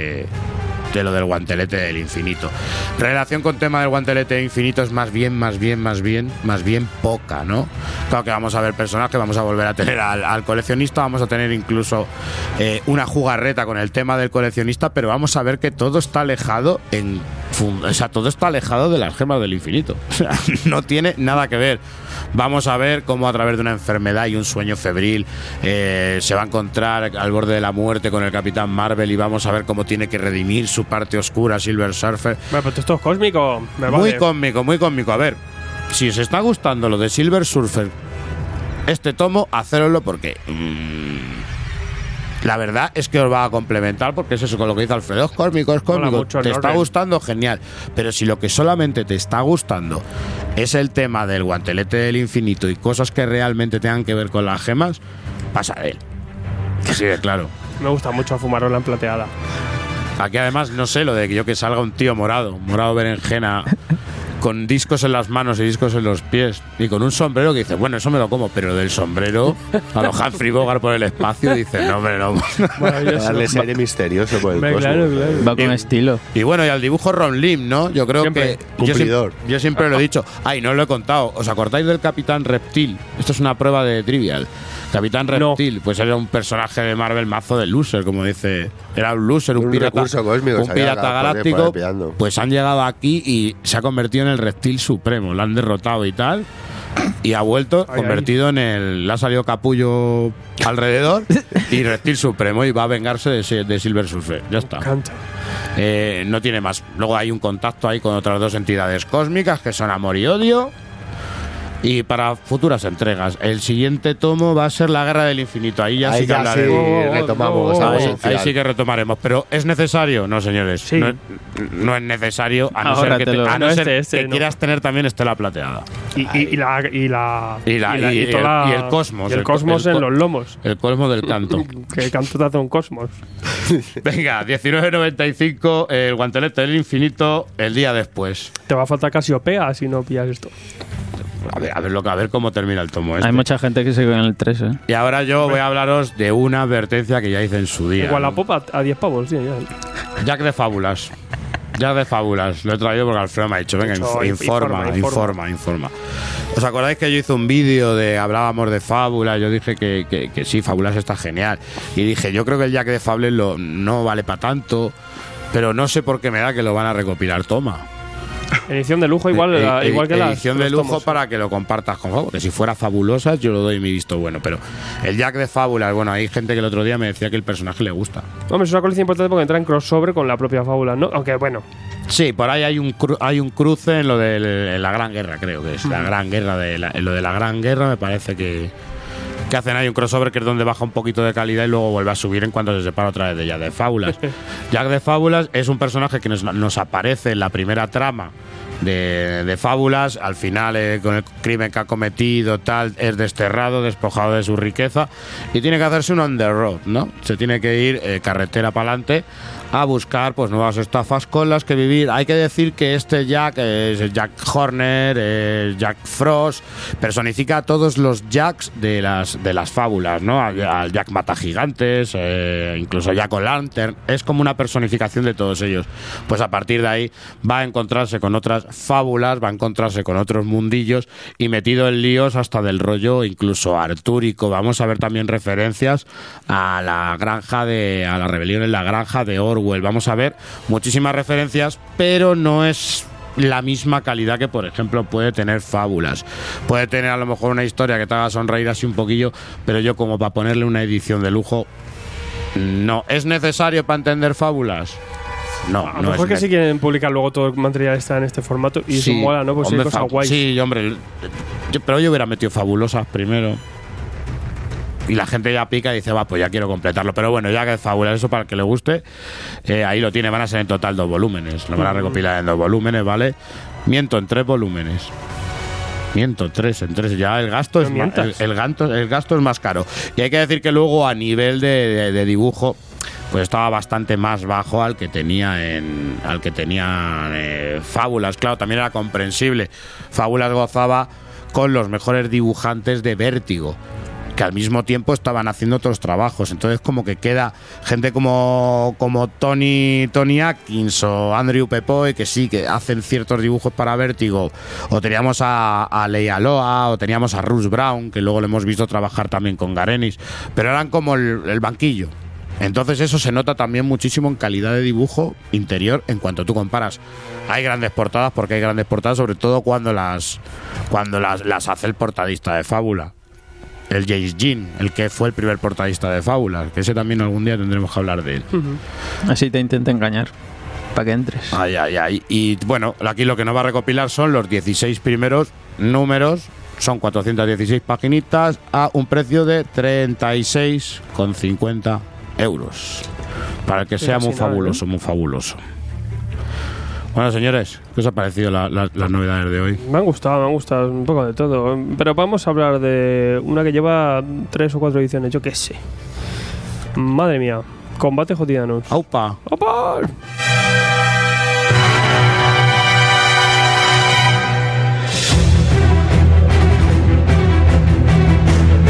tomosygrapas.com Toda la actualidad, noticias, reseñas y novedades todos los días desde tu sitio web favorito. No te trasuntes, tomosygrapas.com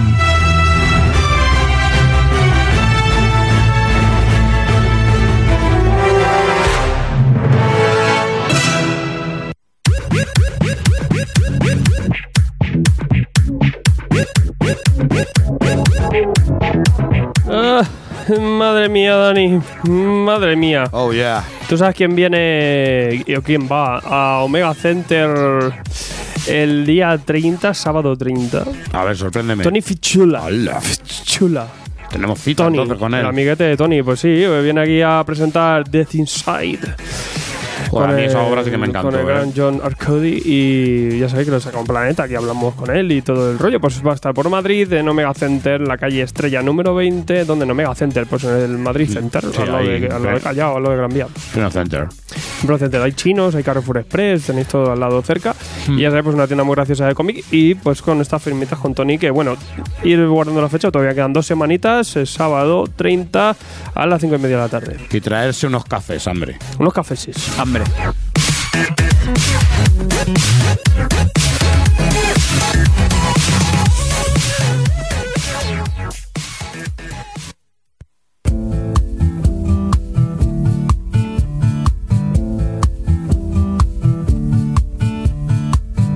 Enfants des parcs, gamins des plages. Le vent menace les châteaux de sable façonnés de mes doigts. Le temps n'épargne personne, hélas.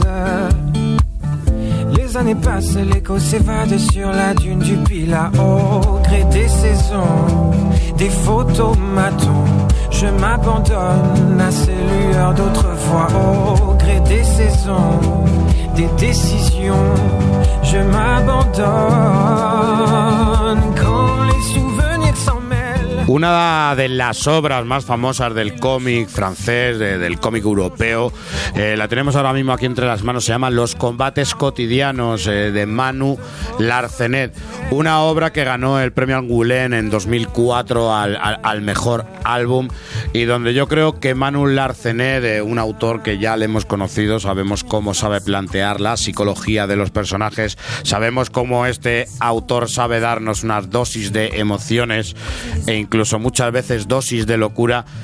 Vamos a ver cómo en estos combates cotidianos eh, va a querer acercarse al lector, va a querer acercarse a la vida de, de- cada uno de nosotros y cómo incluso vamos a vernos en cierto modo representados, representados por las páginas en las que vamos a, vamos a leer. Eh, la obra prácticamente lo que nos va a mostrar es las andanzas de la vida, esos combates cotidianos. eh, hay que decir que la vida muchas veces eh, son golpes, son alegrías, muchas veces son tristezas y esas tristezas muchas veces las afrontamos como batallas, de ahí ese nombre de los combates cotidianos. Son esas guerras, esas pequeñas guerras que tenemos que ir ganando para un final que sabemos que no vamos a ganar, pues vamos a llegar a la muerte, pero tenemos que hacer que nuestra vida sea lucha y que nuestra vida vaya cada vez mejor. Eh, vamos a tener aquí la, la- experiencia de un fotógrafo de guerra, un fotógrafo de guerra en crisis creativa. Vamos a ver durante toda la obra que no estamos hablando solamente de una crisis creativa, estamos hablando que hay una presión social, eh, política en el momento, vamos a ver que hay ciertos problemas eh, familiares, vamos a ver esa, eh, también esos problemas que te surgen con la pareja y con el paso de los años y con el, paso de los años sobre todo en el compromiso, cuando te das dando cuenta que cada vez estás más atado a algo y que cada vez más la realidad te ahoga y si todo esto lo sumamos a una, a una ansiedad tremenda eh, que sufre el personaje, a un auténticas fobias, eh, auténticos desvaríos que sufre por, por, por esa locura, ¿no? Esa locura que, que, que tanto tiempo le acompaña y que le hace ser realmente un ser bastante depresivo, ¿no? Señores, esto muy por encima. Habla- háblenme de esta obra, venga. Desnúdense. ¿Me lanzo yo? Sí, claro. Pues. Te veía con ganas, digo. Sí, no, es que a mí Larsen es que me, me vuelve loco con sus historias y, y sobre todo la forma de plantear esta, ¿no? Lo de los combates cotidianos con nuestro pro- protagonis- protagonista, que creo recordar se llama Marco. Marco, sí. y que es una es una lucha es una lucha constante ¿no? de, de toma de decisiones prácticamente que es el día a día de una persona que desde que te levantas pues ya estás decidiendo me, me levanto a trabajar o, o me quedo aquí en la cama porque yo qué sé situaciones que te llevan incluso al agobio a la depresión y es un poco lo que tiene nuestro nuestro protagonista ¿no? que tomar continuamente decisiones por influencias de la familia de la mujer en el trabajo eh, la- la- como has dicho la situación social en la que vive en el país en el que está eh, los amigos eh, el drama que pueda tener en la familia o incluso la relación que eso nos muestra que tiene con el padre que es un poco complicada digamos no porque eh, todos te- podemos tener una relación con el padre pero no siempre tiene que ser buena al menos de respeto, lo demuestran algunos. Y luego está también, por ejemplo, lo del trabajo. Lo del trabajo, el de todo artista tiene en su momento una etapa, digamos, de crisis, en el que se plantea cosas en el de sigo con lo que estoy haciendo y voy por buen camino o pego un cambio, pego un giro a lo que estoy haciendo, necesito cambiar, necesito probar otras cosas, experimentar y luego incluso eso te puede valer para volver a, tu, a tu origen, ¿no? a lo que realmente te inspira y te, lo que te da ganas de seguir trabajando en lo que te gusta. Y eso es lo que nos muestra un poquillo la historia, las relaciones que puede tener eh, nuestro protagonista pues, con la familia, con el trabajo, con el, contexto social y que le va a llevar eh, día a día a tomar decisiones y también a llevarse muchas, digamos, decepciones por algunas personas. Yo creo que un poco es el enfoque que quiere dar Manu es el, el- hacernos ver, salvando las distancias y no ponerlo todo tan grave, ¿no? Pero el- la vida es una gran guerra, entonces está llena, los episodios de tu vida están llenos de, de pequeñas batallas. Y en este caso, lo que aglutina en un personaje Larcenet, eh, creo que lo, uno puede ver ciertas cosas, no todo, si lo ves todo, pues joder, tío. Vaya vida jodida, pero aupa adelante con todo, ¿sabes? Pero yo creo que eso se aglutina diferentes experiencias, eh, tanto vividas por él como por su entorno, que le hayan contado, y entonces mm, empiezas a leer cosas, situaciones, mm, eh, marcos donde se desarrollan mm, las historietas y empiezas a encontrar cosas familiares o que te habían podido pasar o si- ¿sabes? situaciones eh, eh, el- todo te es familiar lo que te, to- todo, lo que te va planteando desde principio a fin la historia de, de- de- de Marco es todo muy muy real todo como muy cercano ¿no? Eh, que dirías, pues incluso algunas cosas me han podido pasar a mí o a alguien de mi entorno, me- me- no, no, o sea, son cosas crudas, duras, porque así es la vida real, porque no es el hecho de, ser adulto, sino en el momento que eres consciente de que eres adulto, entonces eres realmente consciente de cómo es la situación de tus padres, cuál es la vida que han tenido tus padres, hacia dónde vas a enfocar tu vida, y lo poco que te queda por disfrutar de tus padres, porque el tiempo pasa para todos. Claro, es que eh, por No, de desgracia, padres y de todo. por desgracia mm, nos dedicamos siempre, tenemos unos años locos, algunos más, otros menos, y andamos muy desconectados, procuramos en un momento dado andar como desconectado de los padres y entonces, claro, por desgracia te, te das cuenta que, bueno, son mis padres, diferentes generaciones, diferentes puntos de vista para que según qué cosas, pero son gente con la que has compartido y puedes seguir compartiendo, ¿sabes? Y, que tienes un, vínculo muy, muy fuerte con ellos, ¿no? Ya sea, como decías, la relación con el padre, yo no la veo una relación tan rara, sino una relación al uso de ese tipo de generación, de, de un padre viejuno muy centrado en sus historias, en sus tradiciones, en sus conceptos, entonces, claro, cuesta conectar con generaciones muy jóvenes, pero no por hecho dejar sus funciones de lado de, eh, como padre y de ser la persona que está ahí y en ese momento darte un buen consejo y, y- y, oye, y cuando se viene abajo pues eh, eres tú al hijo al que viene y, le cuenta eh, y se abre y le cuenta realmente cómo está porque el padre hay que contar también que pasa por, un, por una enfermedad Exacto. y en el momento que él se lo confiesa al hijo la situación y cómo se siente Joder, pues, tío, yo eso lo he vivido en ese caso, ¿no? Y entonces cuando, cuando lo ves ahí explicado con una sencillez y con una Naturalidad. natu- naturalidad, acompaña en este caso el, el dibujo es como más de la BD, Sí. de la historia. Sí, se aleja sí, sí, sí. totalmente de lo que es el trabajo en Blast, Sí. que son otros ejercicios. Aquí es un. Con, pero sí que tiene sus momentos, empiezas a ver, como cuando le dan lo- lo- los ataques de, de ansiedad o las crisis, ¿no? Le, le dan esos Blast, esos enfoques que empieza, cómo cambia, cómo le pone mustio al personaje, o, o rememora, rememora épocas del pasado, cómo cambia un poquito la composición, el color. Y en los tonos oscuros, ¿eh? en los, Los tonos, tonos que hay oscuros. unos muy oscuros que Cuando se, están en un bosque oscuras. Asemeja mucho al de Blas, ahí sí. Importante decir que luego el autor siempre lo ha visto como dos obras gemelas. Son dos obras que coexisten porque realmente es el mismo problema, solo que enfocado en dos personas completamente diferentes, en dos situaciones completamente diferentes en- y una más negativa y otra más positiva del asunto. Que yo creo que en Blast se focaliza más hacia algo. Eh, aquí es, eh, yo creo que es tan grande, tan jodidamente grande lo que cuentan los combates cotidianos, que abarca todo. O sea, es que abarca un montón de cosas. Es que tenemos, lo que decir, relaciones con los padres, con la pareja, con los hijos, con el trabajo, el proceso creativo, el tema de la ansiedad, eh, o sea, todo. Eh, es que es, mm, es El tan entorno grande. político. Claro, habla tanto de la, de, de, pues obviamente lo que dice, de, la, de, de nuestras cosas normales del día a día, que al final es, es universal lo que Pero si te ¿no? das cuenta es justamente eso. Es si tú haces como en Blas, tiras pa'l monte y no vuelves, te despegas de todo, del dinero, de lo material, es un camino. Este es el camino de seguir tirando para adelante y aunque tú tengas eh, esa ansiedad y tal, no dejar que al final te... No rendirse. De Claro, afrontarlo, no- de afrontarlo, de afrontarlo. y afrontarla y saber tal y tratar de construir tu vida, mientras que Blas es abandonar todo y convertirse en una bestia salvaje. volver a, a, los A lo básico, ¿no? a lo básico. Al Entonces siempre, siempre el Sí. Arcenet dice que es la misma idea, pero claro, es que si te das cuenta en distintos sujetos también, vamos a sí. decirlo. Siguiendo Porque dos en Blas caminos. entraban los complejos, entraban muchas cosas. Y la también. situación social, E incluso la, la- situación con el padre también. Sí, a la figura con el padre sí que veo algo un poco bastante similar, pero sí que lógicamente cambia este personaje, ya la- el propio personaje, la manera de, de afrontar las cosas, de verlas es totalmente distinta al de Blast, el entorno que le rodea, la familia, tiene un trabajo que más o menos en un principio, pues oye, Este fuma canutos y toma pastillas y ya con eso ya y se echa va- sus plays, se echa sus plays también. La relación con el hermano, por ejemplo, le ayuda mucho. mola que Sí, la relación con el hermano es como un punto de ahí apoyo grande. ahí tiene una vida rural en una casita en el, campo y- Y Incluso un personaje que me interesa mucho, la madre, ¿no?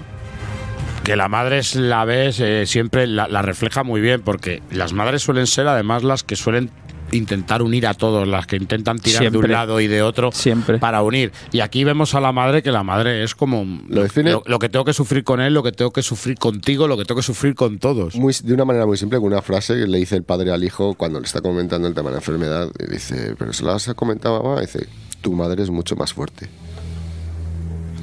Sí, sí, sí. No, no, sí, sí, sí, Y sí, sí. define el rol de la madre. O sea, al final es que es el, el- es el pilar más fuerte de toda la familia. Entonces, claro, es donde se apoyan todos, a la que le cuentan todos primero, y es la que tiene que estar ahí aguantando para todos.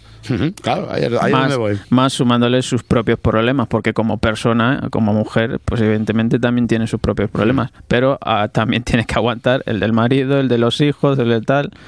Como, como el rol de familia que tienen, ¿no? Ese es el que tiene, también se ve en su pareja, ¿no? También como va madurando la Ahí- relación. ahí va a tocar yo, Ella sí. también va asumiendo ese rol y, y- y todo lo que va pasando al hombre, que es todo un. A, a nuestro personaje, a Marco, le pasa de todo y tal, pues ella lo lleva de una forma mucho más. Más relajada y de una forma mucho más natural, ¿no? Todo. Sí, Lo asimila mejor. pero aún así le vemos que se le ha sumado un miedo más. Porque él al principio como que no quiere, por así decirlo, establecer unos lazos fuertes. Cuando empieza a darse cuenta de lo que se están convirtiendo esos lazos, cada paso que da con la pareja, cada paso que quiere dar la pareja, para él es un abismo. Pero es, es- una inseguri- es una inseguridad completa, pero no es ya de- hacia su pareja, hacia si él va a presentar un buen papel como padre, o si va a representar un buen papel como marido, o si va a representar un buen papel simplemente como compañero de piso, o si hay que cambiarse de casa. Le vemos que cada decisión pues lo que es muchas veces la- lo que es la ansiedad son indecisiones completas o sea vas a estar completamente eh, indeciso en todo momento Y hay y una situación, sobre todo, que le lleva a darse cuenta que es su brújula. Su, su pareja es su brújula, es, es lo que le mantiene los pies. Se da cuenta que es la única persona que le, que le va a poder mantener los pies y la cabeza en su sitio, ¿no? Sobre todo en esa, eh, cuando están en la galería de arte y el tío ya se va ahí medio agobiadillo y te, te lo, te lo narra gráficamente muy bien ahí la Cernet, cómo se va abriendo hueco entre las personas y al final que le va apareciendo es ella, es su pareja, ve el rostro de ella y, y- y él se reconforta, se, le viene toda la tranquilidad y toda la fuerza, entonces es se da cuenta de, con todo lo que me está pasando, el rollo que tengo con mis padres, la relación que tengo con mi hermano, que es de buen rollo, pero estoy todo distanciado, realmente no tengo un círculo de, amigos, estoy viviendo solo con un gatete. Dice, coño, si tengo alguien aquí que me comprende, que me aguanta, que me ayuda, que me da apoyo, joder, tío. Y que si es por ti, te mandaba al carajo. Que es por ella la que tira el carro. Que nos reíamos antes de, en- en- en- al empezar el programa que, que George eso le, le chocaba y tú y yo nos reíamos, ¿no? De bueno, ya te, ya te tocará, ¿no? Como es ella la que va dando el paso a mudarse, a independizarse, a tener un hijo, ¿no? Y como es el- ella la que tira la relación, porque si fuera por él, él está todo el rato de no, yo es que estoy muy bien así como estoy, yo paso de, de cambiar. Pero a veces cierto tipo de personas. Eh, necesita, digamos, eso para salir un poco de la, de la zona de confort en la que está ahí cerrada. Y a veces necesita una ayuda o una persona o una figura en la que fijarse y dejarse guiar un poco. Mira, esto lo muestra muy bien. Todos estamos en una burbuja. Y la vida, a base de bofetadas, te va sacando de la burbuja y te va mostrando La realidad. La realidad, que es lo que ocurre, que no todos son así. hasta que te metes en la burbuja inmobiliaria sea, Esa allí, es revienta. Pero entonces, claro, esto es lo, lo que vemos también con el personaje, cómo está en su mundillo, voy a mi psicoanálisis, he dejado de, de currar, estoy en mi época sabática, Me doy mis paseos por el me doy mis campo. paseos por el campo, voy a, a fumarme mis cigarritos con mi hermano y a echarme mis plays. Pero claro, la, la vida, desgraciadamente, tal y como está estructurada, no solo es eso. Entonces, tienes Mm. que ir saliendo. ¿Y cómo vas saliendo de eso? ¿Cómo reaccionas? Pues a base de bofetones, tío. Es que la actitud del personaje es, es yo creo que es sencillamente maravillosa. El- Todo lo que le viene y cómo lo va asimilando. Uno de esos ejemplos es ese momento que descubre que le critican colegas a su trabajo y tal. Y él, pues bueno, se bajonea un poco, pero tira para adelante. Incluso luego vemos cómo a través de ese trabajo consigue cosas, ¿no? Que en verdad luego, pues oye, ¿qué más daba? Que, que esto está ya antes criticado, ¿no? Hay una- un momento ahí también en el que ves cómo funciona y, y, oye, que es el tirar para adelante. Es que ese ¿no? es el enfoque. El- Mira que hay cosas desagradables que te pueden ocurrir, pero no todo el mundo es así y son cosas que las que tienes que, tienes que superar, que tienen- te tienen que servir para aprender. y apóyate en los que realmente no son así Y al final es otro pequeño combate más, otro combate cotidiano más que Hay otra, superado. hay otra frase también frente a una pérdida que, que se dice, ¿no? Dice, bueno, es que la vida sin él sigue siendo la vida, ¿no? O sea que, Hmm. que, bueno, es, es otra vida, pero sigue, sigue existiendo. ¿no? Sí, porque dentro de todo el drama, de todas estas situaciones y de este pedazo de antihéroe, está todo contado de una manera con cierta esperanza, por decirlo de una manera. sí ¿no? sí sí es un lar, es un Larcenet más, más luminoso Hombre, tiene otro enfoque. Tiene un o enfoque sea, completamente costumbrista. más Sí, positivo. porque a él le E incluso pasando tiene esos toquecillos de humor le- se le van agravando las movidas y no sé qué, pero lo que dices, al final va, va cruzando, va aceptando, va asimilando, va afrontando y sigue llevando su vida y va desarrollando. Además, su pareja hace una buena, un buen papel en eso, porque muchas veces la que termina el chiste, él se cabrea, él se enfada, él hace algo mal. Y la que rompe y la que rompe esa frialdad y lo convierte en un chiste con una sonrisa, es la mujer que es también el secreto de cómo le trata, de cómo Por- sabe, ha, aprendido a tratarle. Por ejemplo, en la situación, una situación con la hija, en la que él está ahí, digamos, echándole la bronca y de pronto llega la madre y le dice, no, es que no lo tienes que hacer así. Claro, no, no, y es- le suelta un chiste o algo tal y la niña sale pues pero, es alegre. muy, pero es muy bueno, le dice, le estás hablando como un adulto, estás gritando para convencerle, no tienes que convencerla, tienes que hacer que lo entienda por ella sola. Sí, es que eso, eso Es mola. una niña. Tú no tienes que tener la razón, tienes Claro. que hacerla entender que, Claro, que ella claro. no la tiene. ¿no? Claro, exactamente. Sí, sí, hay, hay, hay auténticas frases son reveladorísimas. También se trata, es que como decimos, es que toca tantas cosas. El tema de la amistad también, con aquel vecino, un señor mayor que se va topando con él por el campo y tal, va descubriendo que tiene un pasado. Los secretos familiares y, también. y tiene unas relaciones muy bonitas también esas, esas dos personas también, ¿no? Es, es que es, es brutal. Y luego la, pues también el- la carga política que tiene la obra, lo que estábamos Bueno, hablando antes, claro. que lo hemos dejado un poquito de lado, está en- ambientada justo la situación en la que está aflorando otra vez la, la extrema derecha por, por Francia. Y el personaje viene un de, de un sector industrial, de una población pues arraigada bastante a, a los trabajadores, al Y su- comunismo, ¿no? Y su padre, también importante, que ha, traba- ha estado en la guerra de Argelia también. y a la pluralidad racial. Te muestra esa, esa parte de Francia que acepta la pluralidad racial, la parte que con el personaje su hermano, la relación sentimental que tiene. Sí, cierto. Eh, eh, entonces, claro, mm, te, te va mostrando también de fondo un poco lo, lo que has comentado del abuelete este con el tema de, de, de ciertos aspectos que se, que se llevan a cabo en, en la guerra, ¿no? Y, y luego la situación actual política, luego lo que quieres mostrar de, de tus orígenes, de dónde te has criado, que es un pues un sector industrial, son los, los astilleros, me parece. Sí, son ¿no? los astilleros, sí. Los astilleros, entonces, claro. Y sorprendentemente, como nos, le ocurre a él, nos ha ocurrido a todos, como ver que gente que supuestamente está enfrentada a, a eso que, que está asomando, mm, se suma al carro porque le aseguran una mejoría que no está viendo por otro lado, ¿no? Eso, eh, esos, esos engaños políticos, ¿no? Eso, eso también te lo muestra bastante bien la Cernet. Qué historia, que te digo que es lo que yo decía antes, que es también parte del drama, del trauma y de la presión psicológica que tiene también el protagonista. Lo que decíamos, tú puedes ser de una manera, pero si la presión social, eh, tu país va mal, eh, tu nación va mal, tu, donde estés va mal, eso también se va contaminando, ¿eh? Tú Hombre, también te vas contaminando y eso es una, una claro. presión, es una presión. Y es lo que decía, en la vida muchas veces hay cosas que tú no decides. Tú puedes decidir tu felicidad, pero hay veces que mm, hay cosas que no decides que directamente te la joden.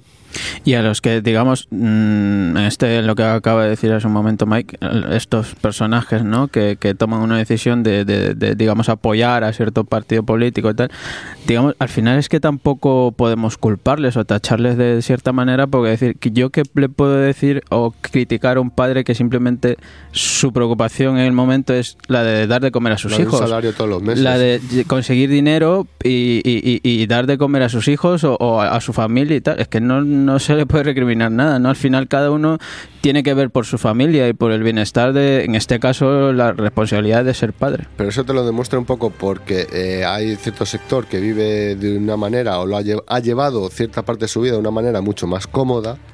Entonces, claro, está como más enterado y más, oye, metido en la causa. Y el otro, que es ese aspecto un poco más del pueblo llano, como podría ser un personaje un poco más ignorante, pero en realidad es el que está viviendo el día a día. Decir, "Oye, si a mí lo que me preocupa es el llevar un sueldo a mi casa todos los meses. Y tío". ya está. Claro, ¿dónde, ¿qué sabes tú de, de cómo tengo que llevar yo mi vida para realmente criticarme por, eh, por la decisión que he tomado? ¿sabes? Y, y la figura que tiene también la, eh, el Arcenet siempre en todas sus obras es un poquito el intento que hace, ¿no?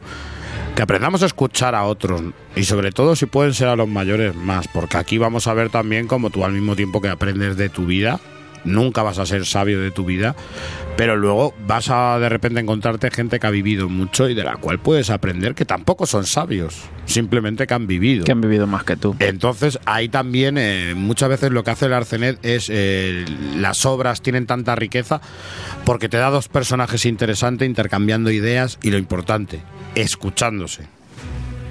Yo creo que sinceramente es una obra que por eso tiene tanta idea buena, por eso tiene tanta frase buena, frases que te hacen realmente eh, pensar, ¿no? El pensar cómo estás llevando tu vida, te sientes tan cercano a todo, si no es al padre, es a la madre, si no es al persona, es a cualquiera de los personajes, te vas a ver reflejado o reflejado a alguna persona que tú conozcas. Eso lo hace una obra íntima, personal, que directamente parece que está hablando completamente a la cara al Y, una, y que alguno hemos vivido alguna de esas situaciones seguro, ya sea en el Mm. trabajo, en la familia, en la sociedad en la que vivimos, seguro. Y si no es el mismo, sí te lo puedes tomar como una guía ante la vida. A, sigue para adelante, ¿no? Lucha.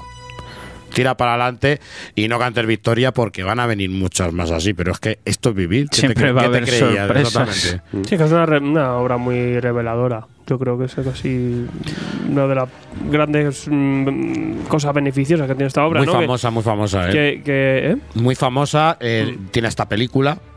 Película en, do- en 2015, fra- película francesa. Eh, es, es muy famosa allí, ¿eh?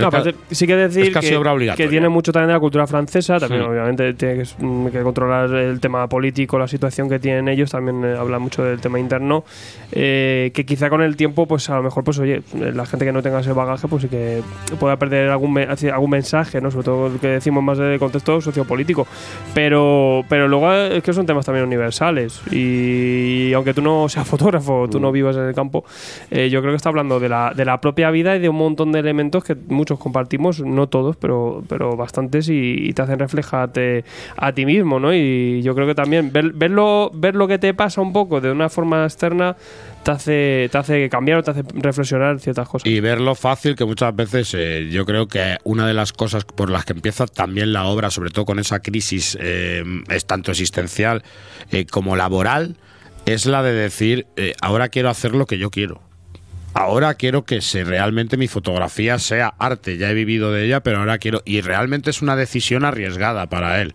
Y disfrutar también. ¿Qué ocurre cuando ve que no le va saliendo como quiere? Es cuando realmente parece ya empieza a dudar si ha tomado esa decisión, pero lo- al principio es un acto realmente de valentía y de romper un poco con todo. Y que lo que te demuestra al final es que la vida no la puedes planificar. O sea, es que es constantemente, digamos, un poco improvisar. O sea, salir del paso como puedas a ciertas situaciones que no te esperas que te sucedan, pero que le tienes que plantar cara y, y- y tirar para adelante. O sea, toma decisiones, afronta los problemas que te surjan y a partir de ahí, pues ya dejarte llevar un poco, ¿no? Y sobre el dibujo, decir que lo que hablábamos antes es una mezcla del monigotero.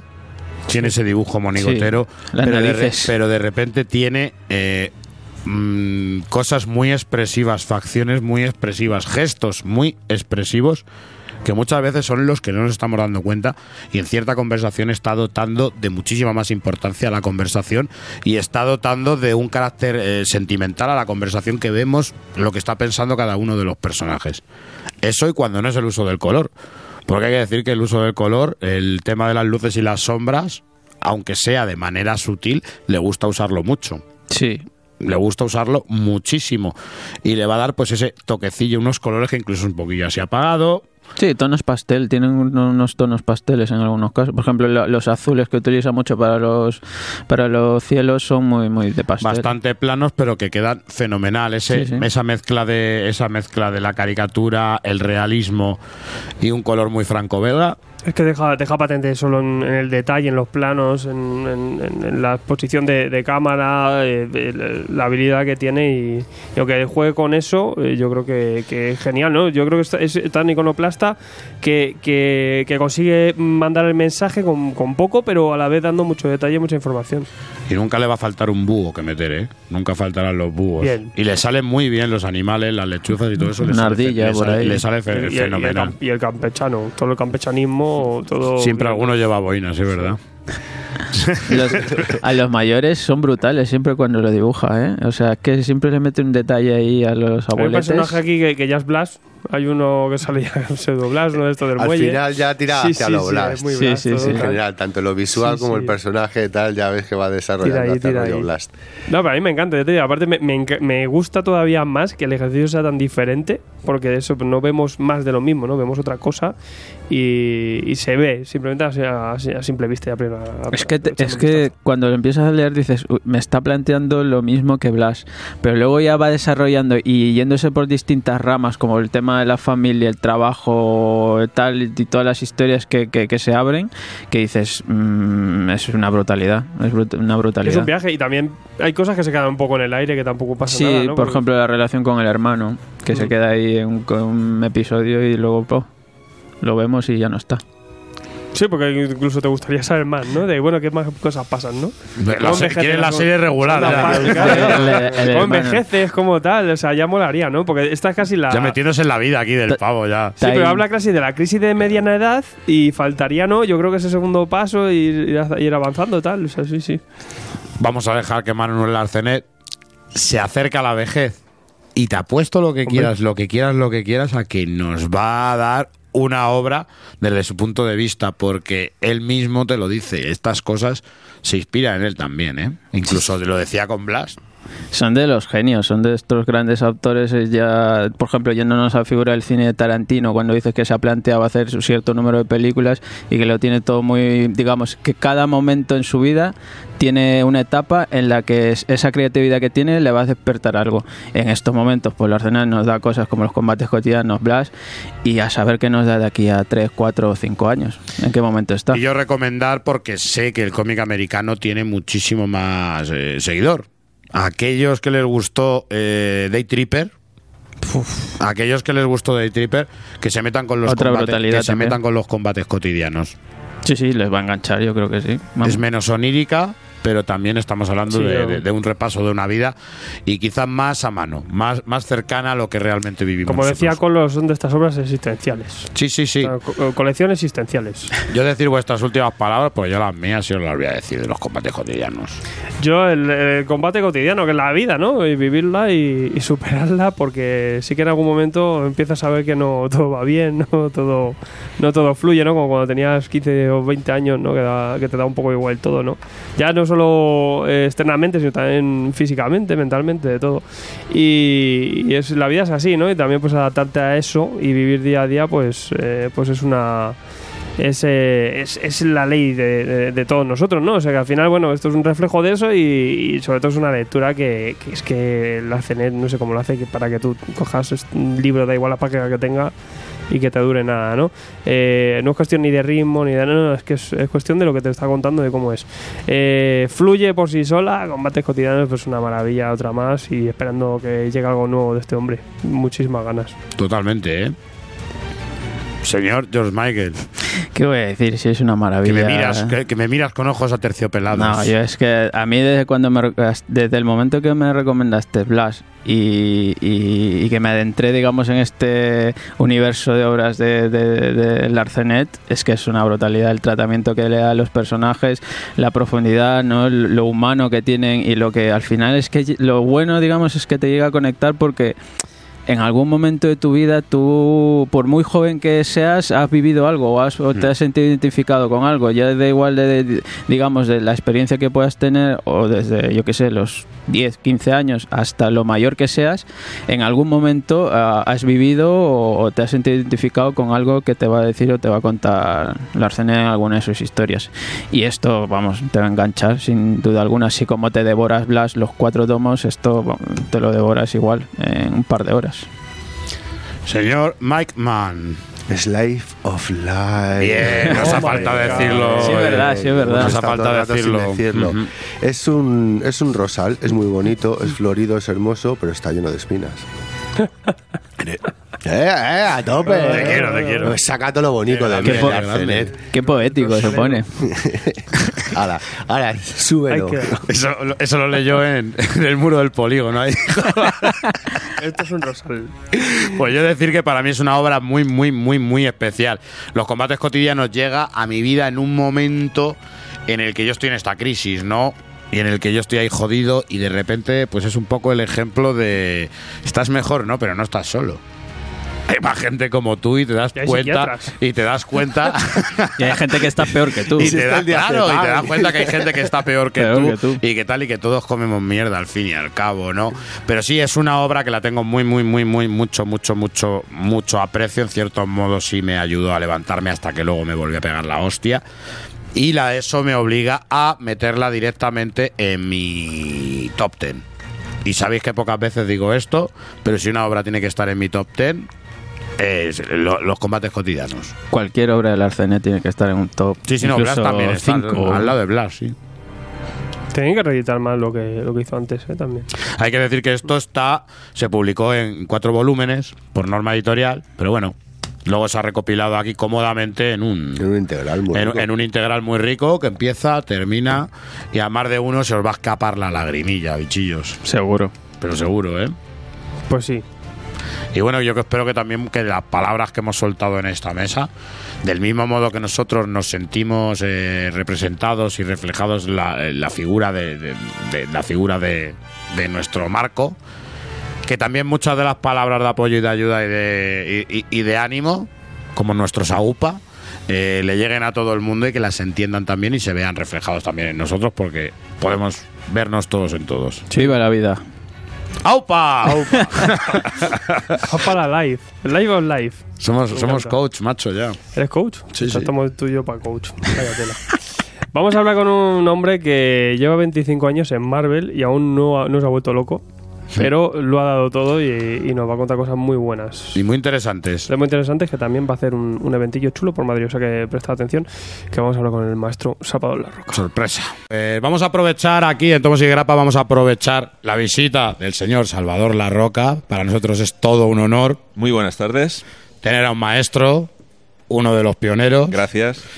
Y yo creo que son pocos los calificativos eh, que se nos ocurren para una persona como tú. Un dibujante que yo creo que ha inspirado a varias generaciones Eso me dicen. y que llevas ya mucho tiempo en el Llevo un- unos añitos ya, un- unos 25. Unos 25 hacemos ya. Hay que decir como mm, yo creo que una de las preguntas que le surge a cualquier aficionado e incluso a cualquiera que se quiera iniciar en el tema de, de- del tema del comic book o el tema de la ilustración es cómo eh, surge esa idea en la cabeza de Salvador La Roca de meterse en el mundo del cómic porque tú venías anteriormente de estudios técnicos, ¿verdad? Sí, de, temas de arquitectura y delineación y todo esto. Lo que pasa es que eso, es como consecuencia de lo primero que has dicho. O sea, a mí me gusta dibujar y dibujar implica eh, intentar buscarle sentido a una carrera en la que puedas dibujar. En ese momento en España no era viable trabajar y vivir de dibujar cómic, entonces pensé, ¿qué puedo hacer que se parezca a dibujar? Y en ese momento era arquitectura y, delineación y ese tipo de cosas, ¿no? Entonces empecé por ahí pero me di cuenta que realmente no era, no era lo que yo quería hacer. Eh, yo tengo la titulación y todo ese tema, pero no, no he ejercido nunca porque no es... eh, no, no, no sé, te pegas más tiempo haciendo reformas de ascensores y poniendo escaleras eh, que mm, calculando pilares más que realmente diseñando a cosas, ¿no? Entonces, Anula el proceso creativo. Sí, No- hay giro argumental es- ahí. Es, es dibujar como, como apretar tornillos en una, en una cadena de montaje, casi, ¿no? Prácticamente. Entonces, eh, yo lo hacía como colaboraciones. Decidí que como si como trabajo no podía ser, como colaboración con editoriales, a lo mejor sí. Entonces, eh, man- hice muestras de diferentes cómics, hice- mandé hasta a Playboy, pero solo me contestó Forum. Aunque yo venía de leer cómica europeo y americano de pues de Corben, de Juan Jiménez, de Moebius, de toda esta gente que eran La los- época Zona 84, Sí, todo efectivamente, los conozco a todos y, y- y vengo de ahí. O sea, esa es mi vocación inicial. Lo que pasa es que mi trabajo se enfocó en ese momento porque fue Forum quien contestó. Eh, y entonces, a partir de ese momento, yo me pongo a hacer cómic de ilustraciones, pósters, tonterías que te dan para las cervezas el fin de semana con los amigos. Lo que pasa es que cuando se van los, los artistas de, de de Marvel, las estrellas, se van a, fumar- a fundar Image, se queda un hueco. Y a su vez, estos abren una filial en Inglaterra, donde entro yo y algunos artistas más, y hasta que eso cruje, porque realmente desde el primer día ya te das cuenta de que aquello es como muy loco, como muy manga por hombro todo, es- no se yo, parece a una era, empresa. yo, yo era muy fan de Marvel UK, ¿eh?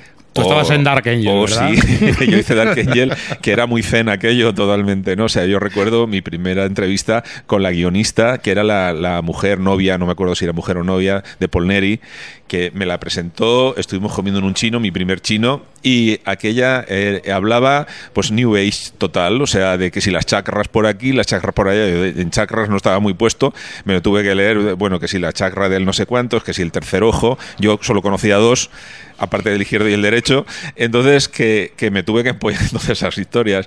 Pero yo ya veía que solamente se venían los números en donde venía de invitado especial la Patrulla X, lo ven, ¿no? Spider-Man, todo eso. ¿no? Entonces, y también veía que le decías a, a- a Paul, oye, Paul, que no habéis pagado este mes. Y se iba a un cajero y te pagaba. No sé, era todo como muy loco. Muy random eso. O sea, todo muy... Muy campechano todo, ¿no? Sí, ¿no? Entonces, eh, a los contratos los discutías en un pub bolinga perdido, ¿no? Porque yo, yo estaba sujetándome para que el viento que hacía dentro del pub no se me llevara, e intentando dilucidar si, si y lo que me estaba diciendo lo estaba entendiendo bien para firmar un contrato. O sea, estos tíos eran muy locos, ¿no? Entonces. Eh, yo ya veía que aquello no iba a durar mucho tiempo, pese que yo había renunciado a mi trabajo, Carlos, había Carlos Pacheco había renunciado a su trabajo también, para dedicarnos en cuerpo y alma a eso, y entonces surgió la opción americana. La opción americana eh, me propusieron hacer o colección regular o un, o un one shot, una novela gráfica en ese momento de motorista fantasma, y yo opté por la permanencia mensual. Mm. Y ahí es como empezó todo. Yo entonces hice un TVO para, para Marvel, un TVO para DC y un TVO para Willstorm. Y en Marvel me dijeron, no puedes hacer tres TVOs para tres compañías a la vez.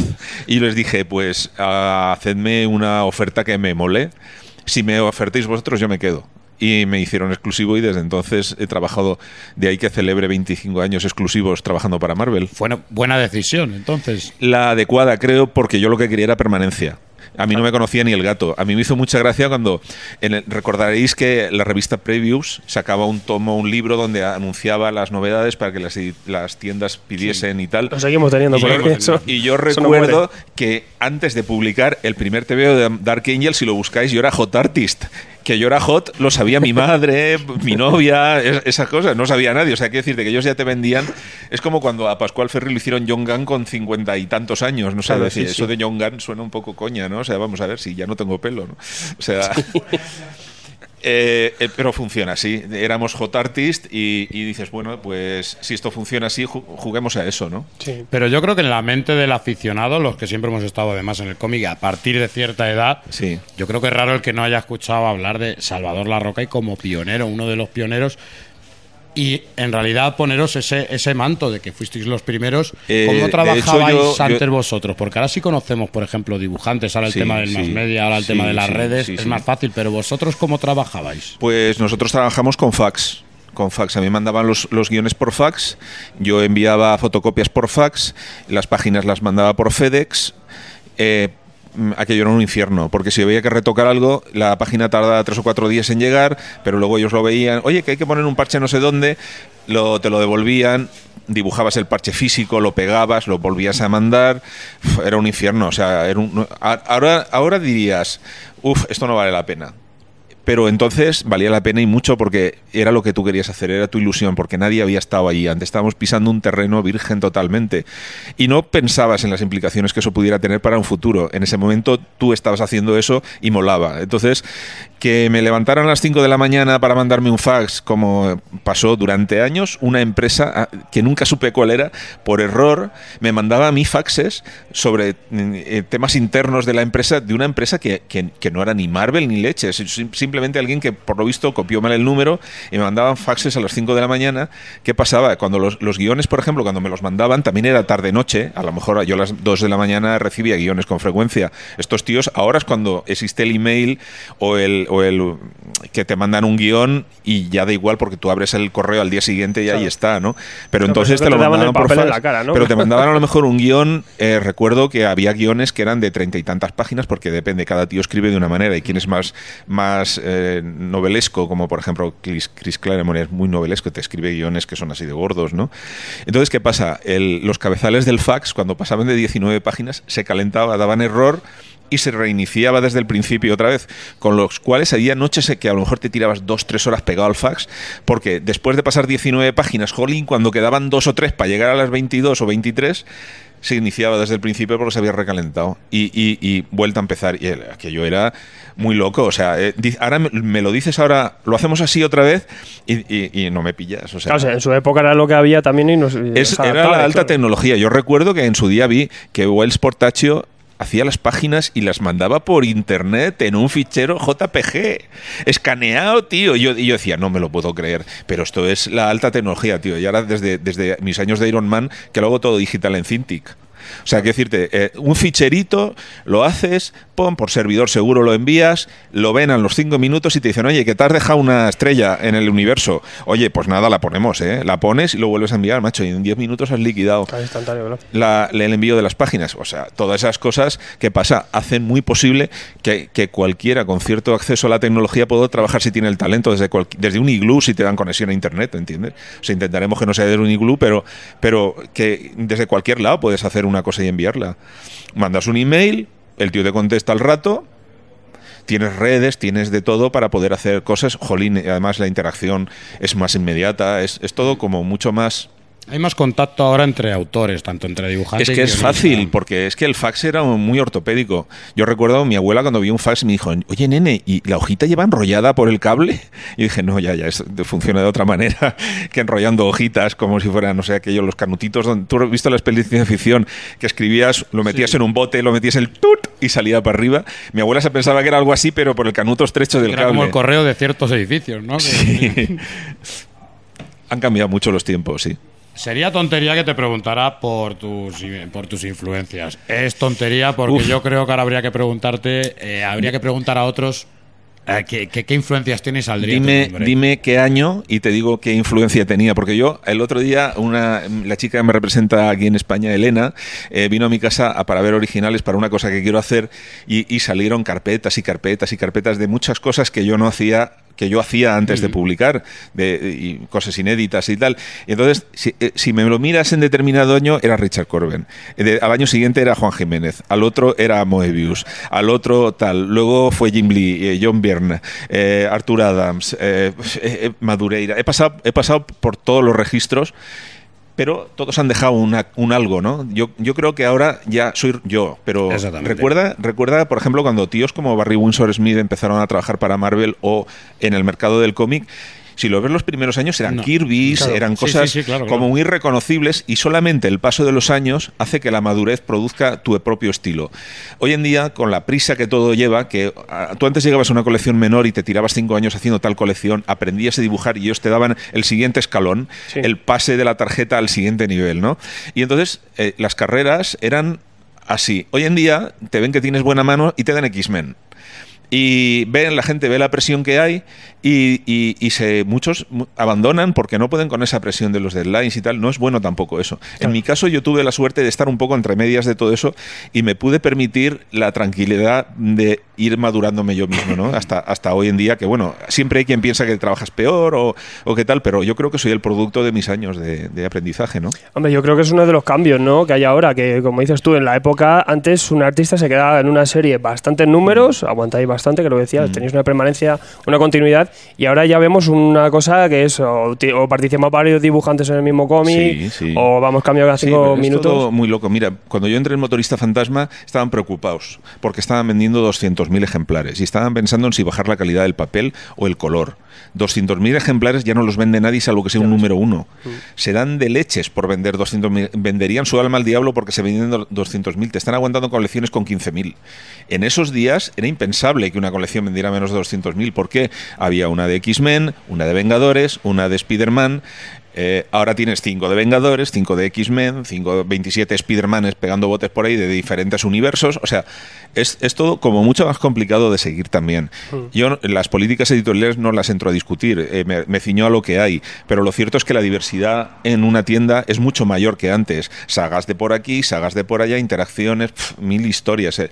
Entiendo lo complicado que puede ser para un fan nuevo llegar y engancharse a esas dinámicas si no has empezado desde el principio, pero yo mismo que me gusta esto, vivo de esto, no tengo todos los números de X-Men. Tengo, hasta un determinado punto en donde ya dije, esto es imposible de continuar. Y tengo sagas, ahora lo que hago es que me compro los tomos que me molan, eh, Santa Pascua Splin. Sí, vas por arcos, Por arcos o artistas que me gusten, escritores. eh, Además de tu estilo, te voy a decir que has pasado por la- la- las grandes familias, por así decirlo, de, de- de Marvel. Soy el renegado de todas ellas. He estado en todas y todas me han echado, o sea, ya prácticamente.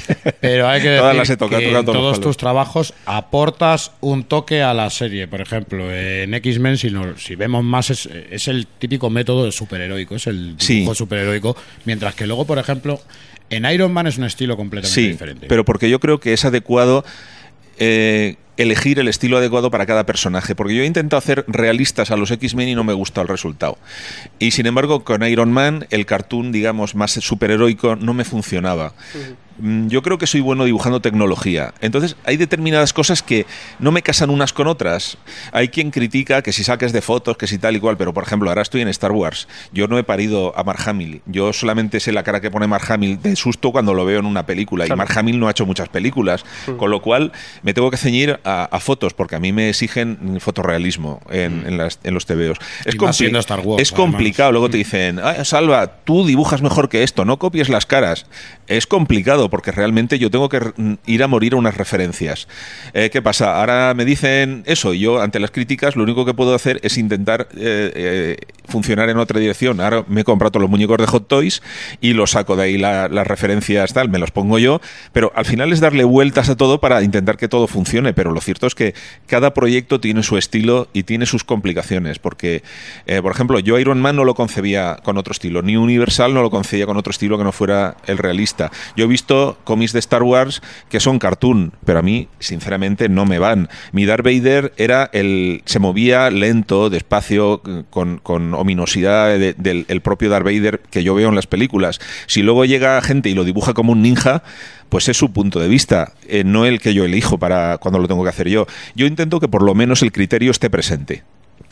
Star Wars te llegó y tú eres fan de Star Wars, ¿verdad?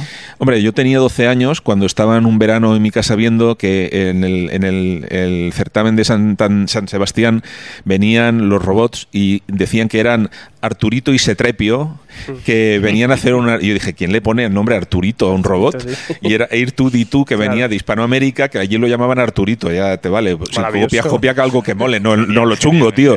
Y entonces yo dije, esto tiene pinta los nombres son una mierda, pero mola un, cubo de Dixan de estos de, de- de detergente de lavadora que con patas que, que mueve por ahí y tal, y uno que. En fin, yo dije, esto hay que verlo. Y yo entonces dependía que mis padres me llevaran al cine y tal, y yo cuando vi la, la- la Guerra de las Galaxias flipé.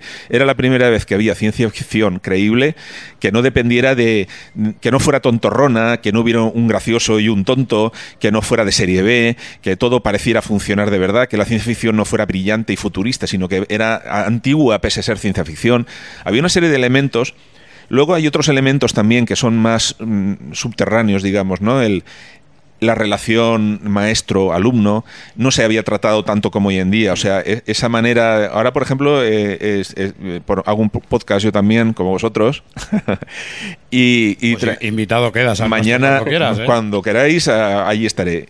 El, por ejemplo, ahora estoy haciendo, he ilustrado un libro sobre Carlos Castaneda, que fue el que introdujo el, el tema de- del maestro-alumno, que lo ha escrito un amigo nuestro, Manu Carballal. Eso. Sí, sí, sí, todo, todo ese tipo de cosas. Y eso está muy presente. De hecho, George Lucas ha aceptado en muchas ocasiones que esas fueron sus influencias. Pero esa era una información que estaba en segunda línea para el que la entendiera. Y era bonito cómo funciona un, un alumno y un maestro. Eso de que el maestro aparece cuando el alumno está preparado, todo eso mola, ¿no? Entonces, eso, por ejemplo, no la tienen las- la, la segunda trilogía, que resulta que es la primera, eh, con Anakin ya tal. A mí, a mí gusta Darth Vader, Anakin me la refufla, o sea, no, no me mola mucho. Pero esa trilogía en concreto de la Guerra de las Galaxias, para mí, el héroe es Han Solo. Por eso ya puedes imaginarte lo que mejoró va que se lo cargaran, ¿no? Claro.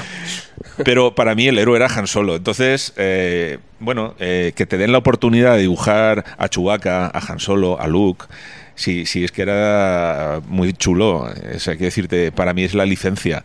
Entiendo que es una licencia complicada porque el fan el- yo creo que el, el fan es el principal enemigo de, de- de- de las cosas que ama en muchas ocasiones y, y la intransigencia y el no querer ver más allá o el pretender que las cosas te impresionen como igual con 40 que cuando tenías 12, todo eso es muy difícil. O sea, de hecho, yo miro las películas de Star Wars con otros ojos de ya del tipo que se las ha visto fotograma a fotograma, que dice, yo me sé los diálogos de muchos trozos de ellos, no sé, corre el lingote de oro y te quitarán el brillo, no sé, mil, ¿no?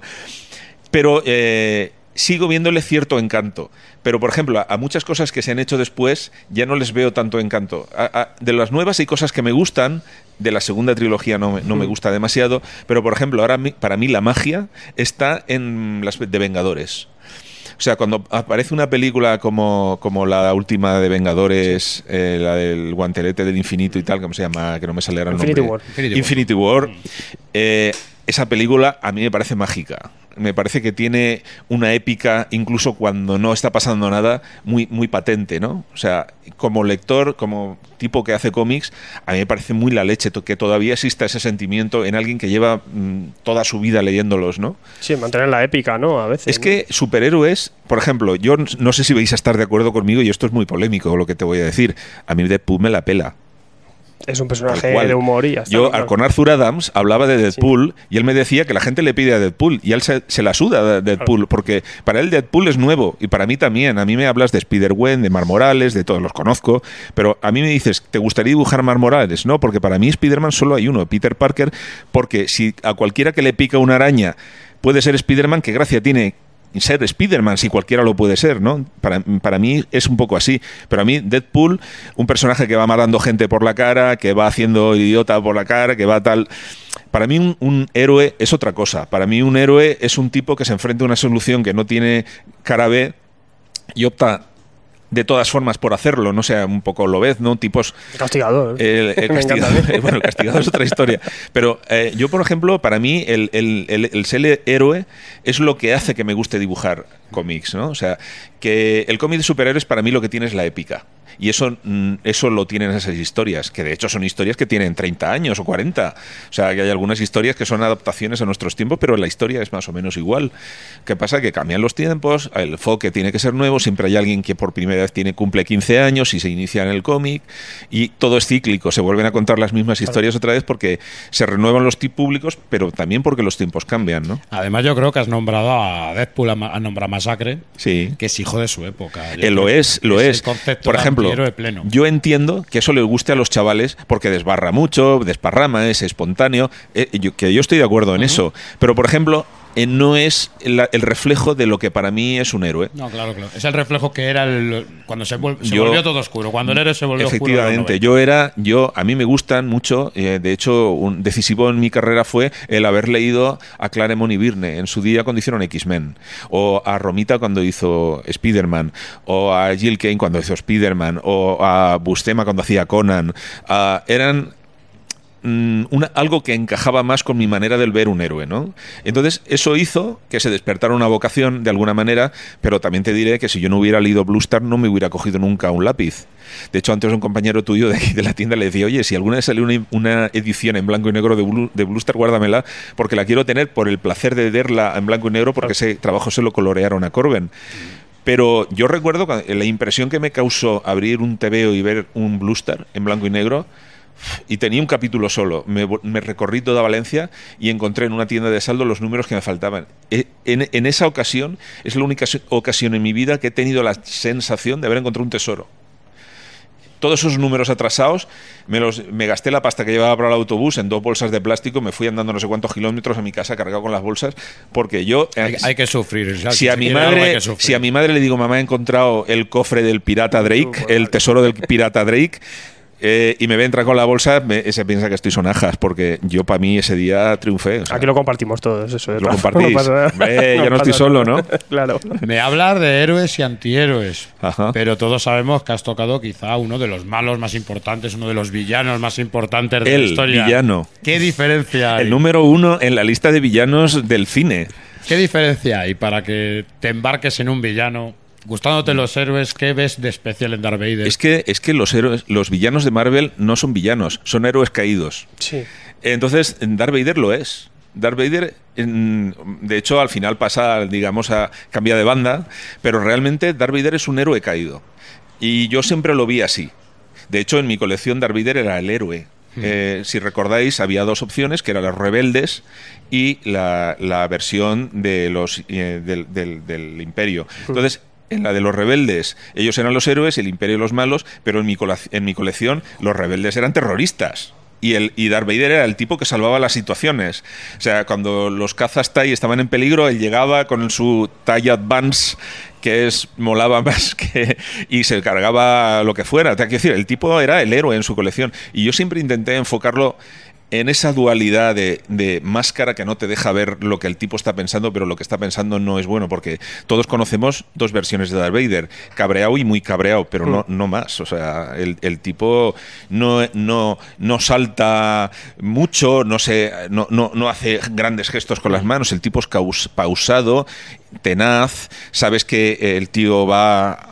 Y si se encabota en algo al final, Además, una demostración de poder, porque no tiene que efectivamente, yo siempre lo he visto como un tipo que, que tiene el tiempo de su parte en ese sentido, que no necesita precipitarse porque el resultado va a ser el mismo. Él lo tiene claro que es el, el- el- el malo, o sea, el héroe y el héroe malo, como lo quieras llamar, pero lo cierto es que cuando la gente piensa en iconos de personajes eh, molones y a su vez malos, Darth Vader es el, el- el primero. O sea, seguramente el segundo o el tercero ya está. eh, eh, Ya está, ¿no? Lecter, Aníbal Lecter, bla, bla, bla, algunos cuantos más, pero el número uno en todas las listas, eh, bueno, podrás poner a Terminator por ahí también, pero el número uno, número uno de todas las épocas, eras y es Darth Vader. Uno de los personajes más populares que hay. Sí, y, y de hecho eh, yo he dibujado a Darth Vader, ahora estoy dibujando a los rebeldes, alguno me llamará chaquetero, pero lo cierto, lo cierto es que yo me considero un privilegiado en ese sentido, Sí, ¿no? ¿no? Aparte que aportas, ¿no? Que, que- que se- que te supone a ti inventarte cosas porque aparece esto de villano, que muy gracioso. Pero eso tiene una, eso tiene una, una explicación. Eso te íbamos a preguntar. Eso tiene una la doctora. Afra también es un personaje que, que está bastante bien y que Sí, hizo es de que creación nuestra, ese lo hicimos Kieron y yo. Bueno, y el homenaje a Constantino Romero también, que Sí, fue no, pero yo he puesto, mira, esa señorita que está ahí enfrente ha salido, eh, Emilio ha salido, lo que pasa que no se ha visto aún, ha salido un montón de amigos y, y gente. Y una vez, eh, eh, bueno, con esto que me decís de Darth Vader, de salir yo en el TVO, eh, me encargan hacer el número uno de Darth Vader, no sabemos qué va a pasar, yo sé que estos tíos son muy estrictos y dices, a lo mejor hago el número uno y me mandan a casa. Total, que yo recuerdo cuando leí el guion que sal- salía un tipo que iba a ser enemigo de Darth Vader. O sea, enemigo eh, de mal rollo ya desde el primer vistazo, que él no iba a el feeling, que se iban a caer mal y salían dos viñetas. Y, y yo dije, eh, yo voy a pasar al canon. Yo voy a dibujarme Claro. aquí de, de tipo que se lleva mal con Darth Vader porque hay que ser más chulo que un 8. Y, y me dibujé. Y me dibujé yo, cámbiate un ojo, tal, ponte un ojo rododiano. Yo no sabía que era un rododiano, me enteré luego que era grito. Y puse el ojo de rododiano, intentaba dibujarme del lado que no salía el ojo de rododiano para que se supiera que era yo. Y bueno, eh, como aquí los guiones te los dan de uno en uno, tú no sabes qué va a pasar en el siguiente. Y entonces, yo, por ejemplo, cuando yo maté a Coloso, en el siguiente guion, yo pensaba que lo, revi- lo revivían y lo dejaron muerto. Me supo de mal que no te lo puedes ni imaginar. Oye, pero no iréis a hacer esto, yo quiero que lo reviváis, ¿vale? Bueno, pues con Darth Vader, yo digo, para una vez me saco. Y llego al segundo número, y llega el tercer número, el cuarto número, el 25 número, y yo veo que soy el villano de la serie. Sí, sí, So- claro. so- ha habido, ha habido tebeos en donde me he dibujado en todas las páginas. El colmo del egocentrismo. Habrá tío que me odie solo por eso.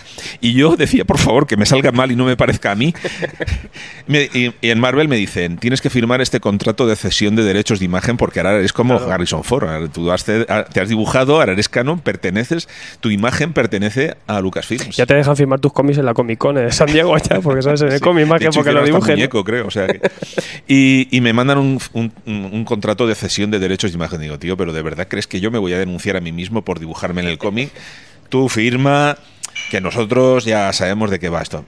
De verdad lo que, firme. Vale, bueno, vale, pues firmo. Y firmo y lo envío. Pasan seis meses, pasan siete y me llaman un día un abogado. Cuando te llama un abogado de Marvel no es bueno nunca, ¿no? No te llaman para decir, mira, se ha Bueno, muerto. En general, cuando te llama un abogado. eh. En general, pero bueno, a mí me han llamado en alguna ocasión los, los abogados de Marvel por temas de algún marrón, de algo, ¿no? Entonces me llama un abogado y me dice, oye Salvador, sí, eh, ¿tú firmaste aquel contrato de cesión de derechos de imagen? Sí, ¿por qué?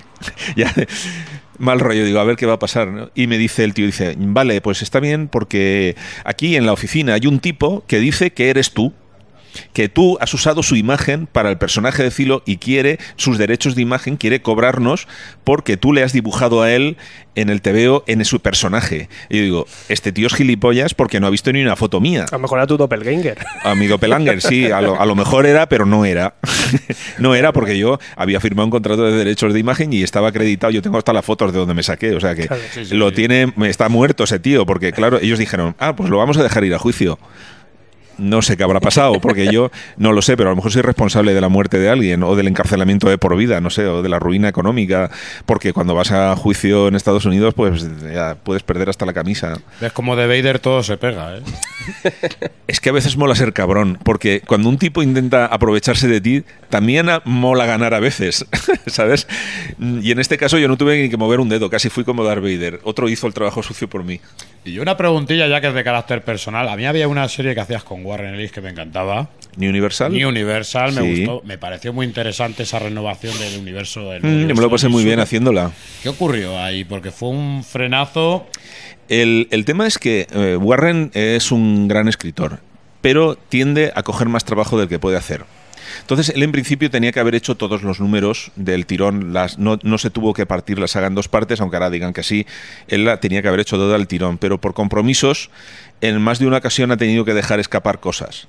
Entonces, se hizo esa primera parte y la segunda parte la pospuso indefinidamente porque tenía proyectos. Entonces yo me enteré que iban a hacer una segunda parte de bajo perfil. Luego iban a contratar a alguien poco conocido, en papel malo, color malo. Salió sin pena ni gloria. Yo de hecho es que me enteré cuando ya llevaba un tiempo por ahí fuera y a mí me hubiera gustado acabar aquello como un tomo completo. Yo lo leí por el ansia, además creo que era en tono de precuela, no explicaba tampoco todo y quedó ahí muy descolgado. A mí me supo mal porque yo en ese- intenté darlo todo en ese proyecto. Ese proyecto es cuando yo empecé a hacer caras realistas y de hecho está hecho pintado con acuarelitas en los originales, que son ya prácticamente de los últimos Ahí originales. a Leticia, ¿no? En el- Estaba Ahí Leticia, estaba sí, Leticia. sí, intenté regalarles ese original, pero no, al final no hubo manera de entregarlo, yo ya pasé al final.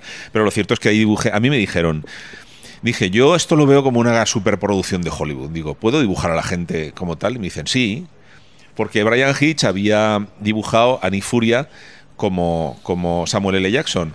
Y eso sí sabéis la anécdota de lo que pasó. Sí, sí, sí. A Samuel L. Jackson se presentó en las oficinas de Marvel y dijo, mola, que, mola mogollón que me hayáis utilizado no os voy a denunciar, pero cuando hagáis una película yo quiero ser Samuel L. Jackson, o sea, Nick Toda la película, ¿eh? Y, y ha sido Samuel, Sí, sí, sí, Samuel claro. L. Jackson y Furia. Entonces yo dibujé a 47 actores principales y cuando vieron lo que se parecían me hicieron cambiarles a todos, que si la oreja, la nariz, para que se parecieran menos, pero aún así se parecen. Y, y lo cierto es que a mí me hubiera gustado acabar todo el trabajo, pero al final salió la cosa así. Yo estaba creo que en Iron Man cuando... Y ya había pasado página, no sé, ya, ya estaba en otro rollo y, y dije, bueno, pues si lo han hecho ya, ahora qué vas a decir, ¿no? O sea, Mm. entonces eso es lo que pasó. Pues como vemos, muchos años en Marvel y sobre todo has venido a anunciarnos algo bastante importante. Pues sí, la verdad es que tengo algo muy chulo que contaros y es que el próximo día 29 a las 7 de la tarde en el espacio Telefónica me gustaría tener un encuentro con los fans para ah, contar una cosa que quiero. apar- Daré una charla, pero también quiero contar una cosa que me gustaría compartir con todos los que vengan. Y sobre, sobre mis 25 años, lógicamente, el espacio es gratuito, se puede venir a escuchar perfectamente. Incluso si queréis traeros algún cómic para que luego os lo firme, no hay ningún problema. Pretendo dedicar un tiempo al, al final de la charla para el encuentro con el fan, firmarle algunas cosas, pero no me traigáis toda la colección de los Darth Vaders, que son 25, ¿vale? Que hay por ahí que me lo hace. Entonces, uno vale. Con que traigas el, pri- el primer retapado ya o la Eh, primera sí, grapa vale, sí, está me da igual que sea un, un omnibus de los 25, pero si me traéis los 25 en grapa, como que os firmo uno y... O sea que va a servir un poco de repaso y también que anuncias ahí algo importante. Sí, sí, sí, Eh, algo, contaremos algo ahí. Va a ser el pistoletazo de salida para una serie de cosas que quiero hacer. En la Fundación Telefónica, que está en Gran Vía. eh, Efectivamente, a- eh, día 29 a las 7 de la tarde. eh, no tenéis que ven- venir vestidos de troopers ni, ni nada de esto, pero si queréis. Vale, vale. Sí, sí, que vayan, que vayan. Si que me vayan. venís vestido de troopers, haremos algo muy especial aún. Venga, vale. Perfecto. Pues muchísimas gracias. Y Lo que está claro es que no hay ninndo de los que vayan se van a arrepentir. Y esperemos que no. y porque- nosotros pues iremos. Ahí está. Espero que no me tiren piedras o algo, o huevos o yo qué sé. O, o móviles, que es el espacio telefónica. Bueno, con la fuerza se para todo, ¿eh? Bueno, la fuerza de la Guardia Civil o de la Policía montada del Canadá o algo, ¿no? Pues muchas gracias, Alba. A vosotros. Accediendo a las interceptaciones del SHIELD, el FBI y la CIA. Iniciando reconstrucción virtual de la escena del crimen.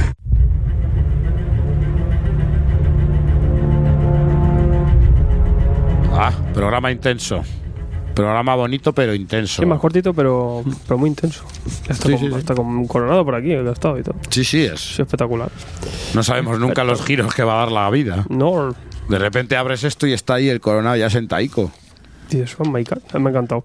Eh, un apunte también, Fernando García nos decía en el directo en Patreon que, eh, que una- importante este dato, después de Boruto van a seguir con Canuto. Bien. Eso también. Bien. Pero esa ya lleva muchos años, esa la llevo yo siguiendo. Eso lo descubres en la adolescencia. Tengo los ¿eh? esos o como se llamen. yo Vaya tela. Eh, bueno, ya que ahora que bueno que tenemos tiempo y todo eso, eh, recordar pues eso que tenéis las comicofonías también disponibles desde el propio Ivos por una aportación mensual súper chorra. Si queréis aportar de una forma fácil y sencilla, no la aplicación que utilizáis siempre de Ivos.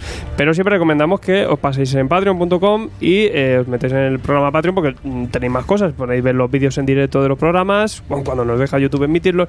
eh, podéis vernos en vídeo, hay vídeos exclusivos, os mandamos los marcapáginas con el tiempo. eh, podéis participar en nuestro grupo también de Illuminati de Hydra con nosotros. O sea que tiene más cositas, pero bueno, que si simplemente, pues, oye, que quieres escuchar las comicofonías y colaborar, ayudar, echar una manito, pues ahí, ahí nosotros lo damos todo siempre esa, esa hora extra donde nosotros pues divagamos y hablamos un poquito de todo. Eh, importante tam- también en YouTube, acabamos de celebrar el millón de reproducciones que no sé si era mucho, pues suena genial, oye, y mola mogollón. Y eh, también, pues eh, recordad que tenemos un vídeo especial dinosaurios, que más por las reseñas que hicimos era por, por el, el atrecho, ¿no? cosplay. Sí. De podréis ver a, a- Daniel Brun disfrazado de Chico Luna Con y, a mí de dinosaurio diabólico, se vais a flipar. Eh, Sí, sí, pero- Yo creo que el, el vídeo más psicodélico hasta la fecha. O sea, madre de Dios. Si no pidáis más ya, ¿eh? Un Celebrity Freaks que hicimos Celebrity Freak. Eh, tenemos también el vídeo de lo mejor de mayo ya, con las votaciones, ya está todo hecho, todo el mallismo. Eh, dentro de NAP, los de Patreon tendréis la revista digital, ya va a llegar, que ya es un ensayo de, de la revista que pronto esperamos eh, acabe llegando a vuestras tiendas, que lo vamos a sacar en física en algún momento. Reinicio, nos marcamos un reinicio. hemos marcado un reboot ahí y, y es ya una revista un poquito más para, Más planteada para- leer, aunque por ahora va en digital. Más adelante, pues más o menos tendrá ese aspecto también. Sí, eso se es irá rodando también. El cambio de diseño. Eh, ¿Qué más cositas? Eh, esta semana también en vídeo eh, tenéis eh, reseña del Capitán Marvel, de la muerte de Capitán Marvel, de Daniel Brun, y eh, también yo contaré en grapología eh, nuevas grapas también que han salido al mercado, pues os las enseñaré. Eh, concurso tenéis también eh, en el vídeo de lo mejor de mayo, regalamos un tomo de la muerte de Capitán Marvel, o sea que si queréis participar, pues ahora, a verte el vídeo.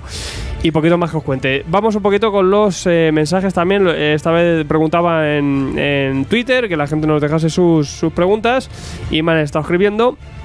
Quique, adu- eh, arroba Eduardo Alegre 1, decía, ¿algún truco para esconder mis compras de mi mujer? Esto siempre pasa, ¿no? Que nuestras parejas, no, las que no nos entienden, pues... Pues es. Siempre la Hay truco- mochila. trucos ahí. Claro, que tú acostúmbrate ya a llevar bolsos si no llevas un bolso Claro, sí. y ya entras con el material metido. Es que también me tendrías que enseñar un plano de tu casa. Sí, ¿Sabes? Porque si nada más entrar hasta la cocina, yo te recomiendo que busques un hueco ahí en la cocina o arriba, tal, lo guardes ahí, cuando se quede dormica ya lo saques ahí sin, sin que haga ruido la bolsa. ¿Tienes coche y parking? Pues al maletero del Sí. coche. Y Cuando, Ya le- lo mismo, claro. cuando esté dormida, pues subes otra vez el material. La movida es cuando llegas con una estantería y dices, uy, aquí ya pasa algo raro. Una, una, una figura de esa de, ¿Dónde metes de- eso? Pues mira, está- show de 7 metros. Está en la feria, echa la tómbola y mira. De un día para otro, una Billy, pues llama la atención, ¿sabes? Yo mi época, en casa de mis padres, ya lo que compré fue la maleta típica de ordenador. Eso siempre pues, te va bien para llevar los, los esto, una mochila o lo que sea. Y tú, como siempre llevas la mochila, pues a veces va llena, a veces va vacía. Pero no, eso no se ve. Claro, no se ve. lo Eh, peor de lo todo es que que se- creemos que los engañamos. Lo que se- a ver, de todas formas, lo, que- lo único, siempre esto dijimos en una comicofonía, ya hablamos largo y tendido. Esto lo único que hace es eh, adela- eh, atrasar la hostia que va a ser más grande. Sí. Porque, eh, claro, ya no es que te vean todos los días meter un poquito, es que te van a ver que has metido la vida. Entonces, la, la colleja va a ser más tocha. Pero eh, siempre lo, no es- aquí, aparte de fomentar la picaresca, eh, también, pues oye, una conversación que se entiendan las aficiones y todo eso. Sí, vamos. Mientras se pueda, Dar mientras, pena. mientras no, no nos pasemos, yo creo que sanamente, pues oye, te- hay que entenderlo. A ver, y que si tú le pones tres tomos en el salón y al mes siguiente ve otros dos más, La colección entera va a decir, de oye, algo". pero ahí no tenías tres. No, no, no, siempre ha habido cinco. A ver, que no son tontos, claro. ¿Qué vamos a que nos pillan todo, pasar, hacen los tontos para no discutir. Claro, además no te lo dicen al poco, claro, tú vas acumulando, entonces Claro. ya tú bajas la guardia, estás tranquilo, claro, y te dicen todo esto, y Yo- tú, ya, ¿cómo justificas de no, si no, hay aquí nada? no te digo que sigáis nuestro ejemplo porque nosotros hicimos un podcast de cómics para, eh, para poder decir, no, es que es, que es trabajo. Justificarlo. o sea, que mira, mira el extremo. Si queréis, pues, convertirlo en trabajo y ya, y olvídate, lo va, lo va a tener que entender todo el mundo. Y, y bueno, no te creas, tampoco te. Eso que lo Eh, entienden. Eh, Aarón, eh, arroba Aarón Valhalen dice: ¿Hay noticias o se sabe algo si traerán a España las series de los Power Rangers? Eh, tanto Gogo Power Ranger como Mighty Morphin Power Ranger. Lástima que O sea, el novato dos no ha venido. No, no, en principio por ahora no por licencia. Eh, mm, IDW, la- esta licencia de juguetismos y todo esto, pues tiene unos jaleos de la leche. Eh, Fandogamia, por ejemplo, sí que está teniendo alguna de estas licencias de IDW. Eh, pero Power Ranger hace bastante que no se sabe nada. O sea, no sabemos. Eh, pasa igual con las tortugas ninja. No, hay cositas ahí que no, que no llegan. Eh, de todas formas, pues si no, tírate a leer si puedes los TPB USA. Eh, lo puedes encontrar fácil. Eh, Depository, por ejemplo, te puedes comprar por gasto de envío cero. O sea que bueno. Eh, Cassidy de Vampire editará, editarán alguna vez el Batman de Tom King en tapadura. Que- Sí, claro. siempre. Ya tocará. ¿eh? claro, pero bueno, ¿qué prisa tienes? un, a- un año o dos. Hombre, que bueno, que eso también leerlo así de, para una tarde, pues eh, mejor, ¿no? Que, que a lo mejor mes a mes. Y si te lo ahorras, mejor también. Enrique Pastor, he oído que van a sacar el cómic de Blas de Lezo. ¿Para cuándo va a estar en el mercado? Pues eh, de nuestro amigo Mogorrón, Sí. eh, me dijo que tardaba, o sea, Sí, era todavía para, tardaba. no sé si era para finales de año, ha salido ya el crowdfunding, nada más salió el crowdfunding, ha salido ya. Sí, sí, por Vale, eso eso ha salido días, maravilloso. creo. Podéis apoyar eh, el crowdfunding para que os llegue una copia directamente. Ya ha terminado. Claro, ya, ya, ah, ya, Ya ha terminado, Bueno, sí, pues sí, ahí ya la, gente pudo comprar su copia, luego saldrá a la venta. Y cuando salga a la venta, yo creo que era para finales de año. Sí, es que me lo dijo el otro día. Sí, a mí me parece que también. Mogorrón y no, no Decía me que si todo salía bien. Sí, pero vamos, que, que sin problema y para adelante, ya, ya llegará, no, os preocupéis, que hablaremos con él, hablaremos de esto tranquilamente. Aparte que Blas del siempre sabemos que tiene mucho tirón y el cómic eh, tiene una pintaza espectacular. Eh, primer crowdfunding en España que va como un tiro, como un tiro, porque Mm, algunos no, que. Y además cuando se marcaban los objetivos y los iban superando, iban subiendo Iban subiendo recompensas, y- y, recompensas, toda la historia. Hace ha poquito nos, muy bien. eh, hacían mucho spam, intentaban hablar de uno así que intentaba salir, pero es que pedían una barbaridad y llevaban 100 euros. Era una cosa de es que esto, Joder, no, lo del esto no va a museo, salir. ya, ya, ¿no? lo del Esto no va a museo. salir y, sí, bueno, todavía hay cosas que tienen lógica y otras. Y este cómic de Vlad de Lezo, no os preocupéis, que va a estar por ahí y tiene pintaza. Eh, Atol M, dice Atol M, arroba Atol M Dragon, dice: ¿Qué opináis de que Mike Mignola haya reducido su actividad y hacer alguna portada y guiones conjuntos con otra gente? ¿Qué, ¿Qué pienso? Pues no sé, que él ya dijo que se quería retirar un poquillo, que quería trabajar, pero a un ritmo más, más, flojillo, que era una cosa que lo necesitaba. Porque se va acercando el fin de AIDP. Hellboy algún día volverá para también eh, volver a mezclarlo con, con, con, con AIDP y tal, pero tiene que darse también un tiempo. de Yo casi que prefiero eso a que. A que, va- que la fiesta que la fiesta no Claro, pare. Claro, Mejor, claro, ¿no? que tampoco me haga lo del de Juego de Tronos y se me duerma, eh, pero que sí. Pero sí, a mí, me, a mí me parece bien. Yo, además, un tío yo que sé que trabaja en lo que quiere. Mira, ahora mismo estábamos ojeando el de, el de Mr. Higgins, vuelve a casa.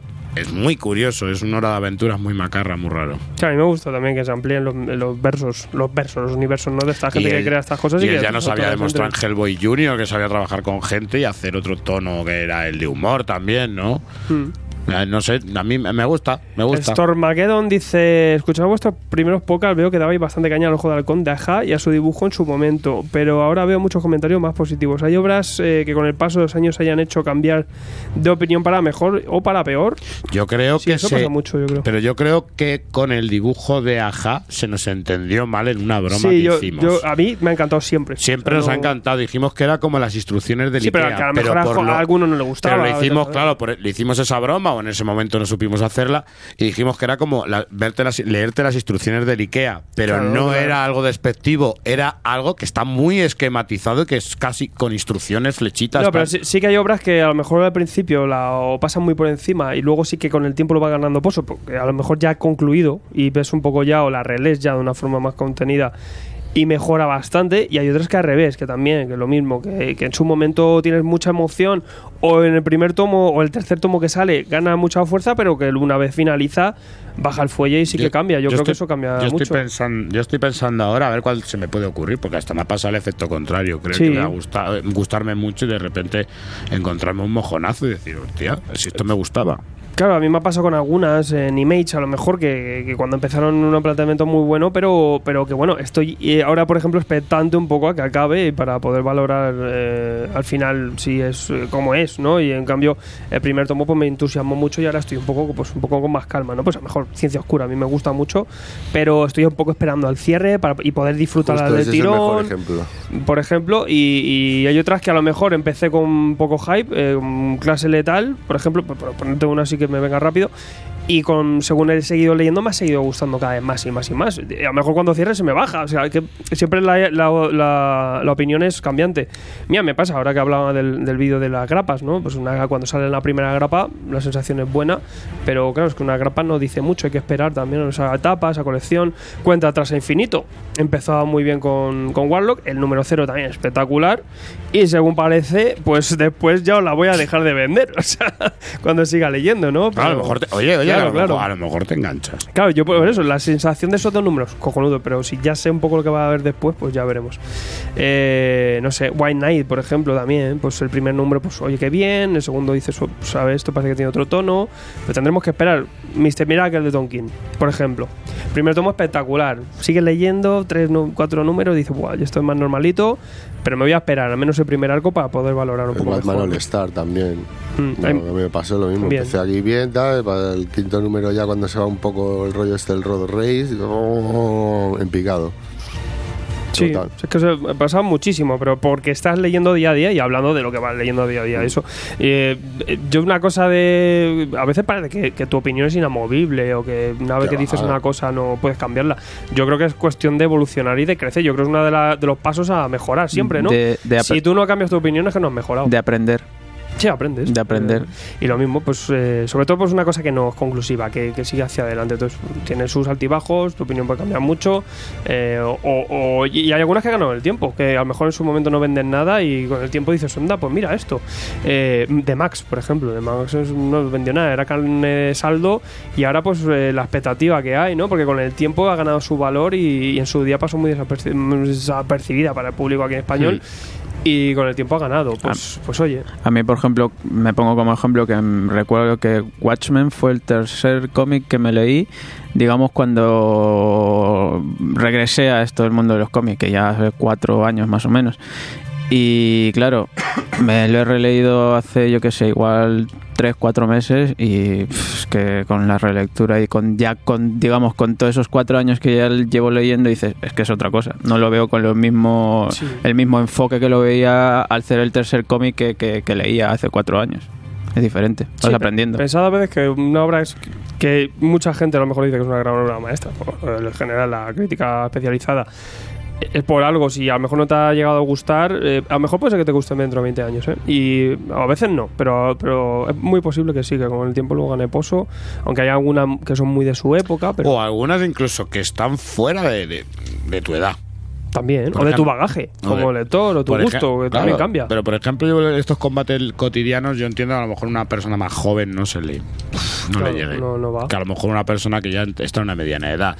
Pasa con varias obras, ¿no? ¿Dónde quedaron los buenos tiempos, por ejemplo? Y nos pasa lo contrario, yo lo decía con Giant Days, eh, no está mal, entretiene bastante, pero no Claro, pero a ti no te es... está Pero diciendo no lo mismo- conecta. a ti no te está diciendo lo mismo que una persona Claro, de 20 años, claro, entonces exactamente. cambia. Ujú, No claro. conecta, no llega a conectar O una contigo. persona de tu condición social, una persona de lo que Y sea. no disfruta lo mismo. Yo disfrutaba muchísimo de los sonen, ¿eh? Cuando tenía 15, 16, 17. pf, flipaba, me encantaban. Está yo otaku a tope. Pero claro, lle- llega un momento que claro, con 30 pues ya te has llenado, te has, has visto muchísimos capítulos, muchísimas series. Y Te has llenado, no, ya- te has hinchado ahí. Pero pasa que también con los superhéroes, igual, cuando llevas 40 años leyendo superhéroes, se repite conceptos, se repite tal, ya sabes mucho el metajuego, ves dónde está el fallo, ves no. Entonces te, tiene que, para sorprenderte algo, tiene que ser un poco más puntual. Es cuestión de eso. Pues, oye, pues te desintoxicas un poco, lees otras cosas, vuelves un poquito al género. Eh, como todo, todo tiene su momento y su, su aquel, ¿no?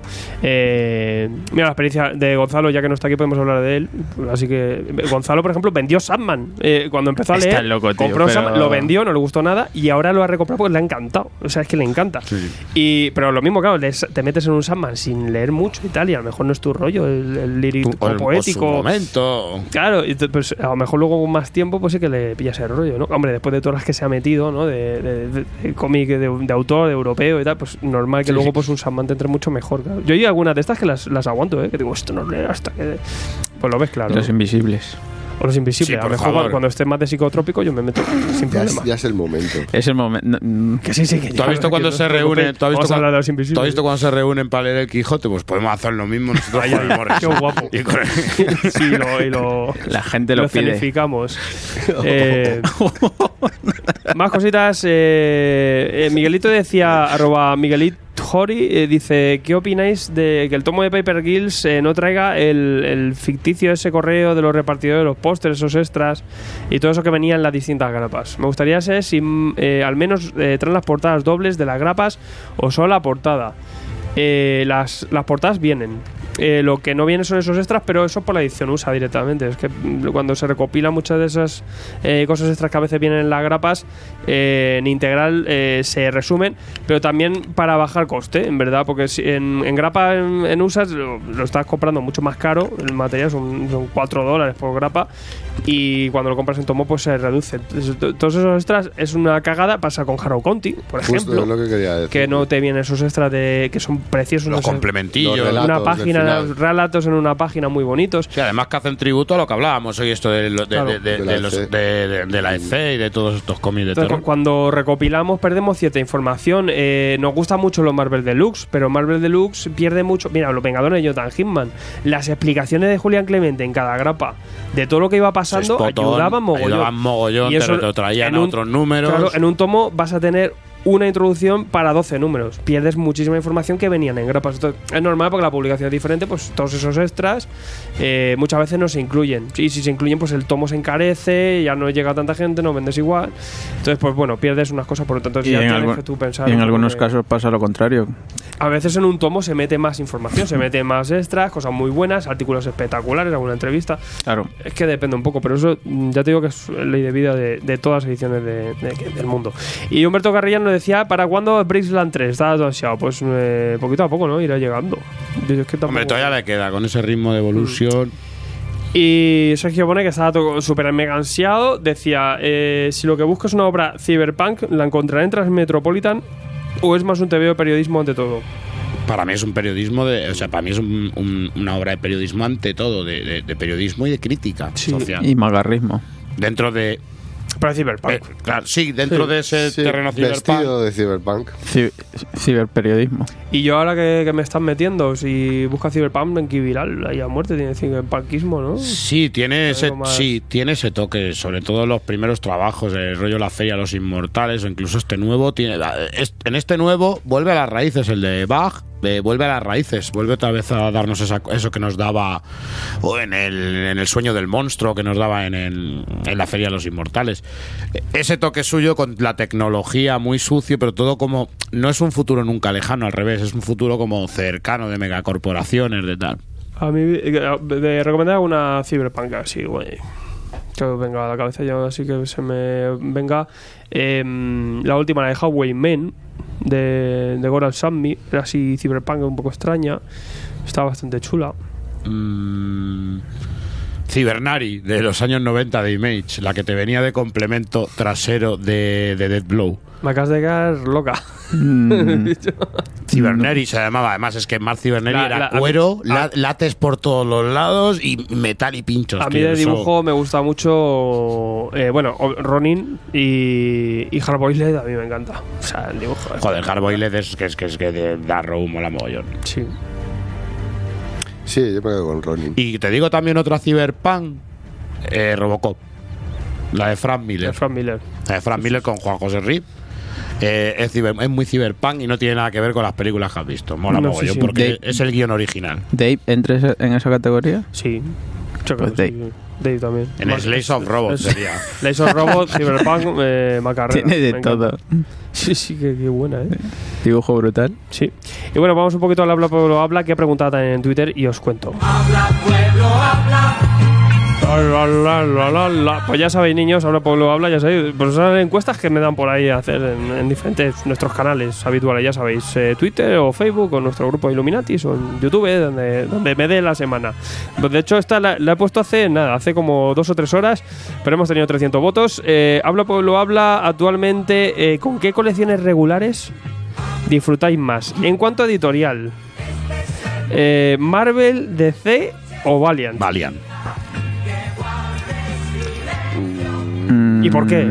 ¿Por qué? Pues simplemente por Divinity, por Imperium y por luego han tenido Ibar Time Walker que me ha encantado también.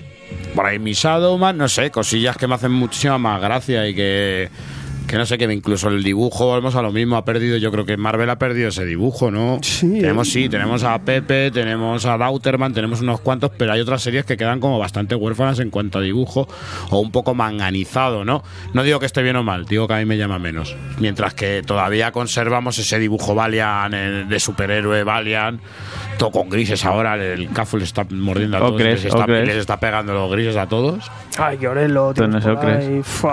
Bueno, tú has dicho Valiant, pues venga, yo DC. ¿Y por qué? Porque me sale. sí, porque de verdad. Porque vengo sí, porque, macho, como tú en de- grapas de leer no, no, nada. Es un ejemplo. Si en grapas en el nada, el bicho. Sí, hombre, sí, joder, me estoy leyendo esa pedazo de serie. ¡Metal! Oh, El Nightwing, por ejemplo, La mola, Rosa, ¿eh? la- Nightwing, Nightwing mola. Nightwing mola, tío. Sí, el, sí. el White Knight, pues bueno, se va White llevando Knight. también. y White Knight. te digo, Wonder Woman también. Sigue manteniéndose un poco. Batman All Star estaba bien. Aqua- Aquaman, Aquaman se fue hundiendo. Empezó bien, pero a mí luego ya me ha dejado interesar. Pero sí es verdad, por ejemplo, si, si ponemos de ahí a, la- a esa trinidad de DC, Marvel y, y Valiant, ahora mismo Valiant, sin duda alguna.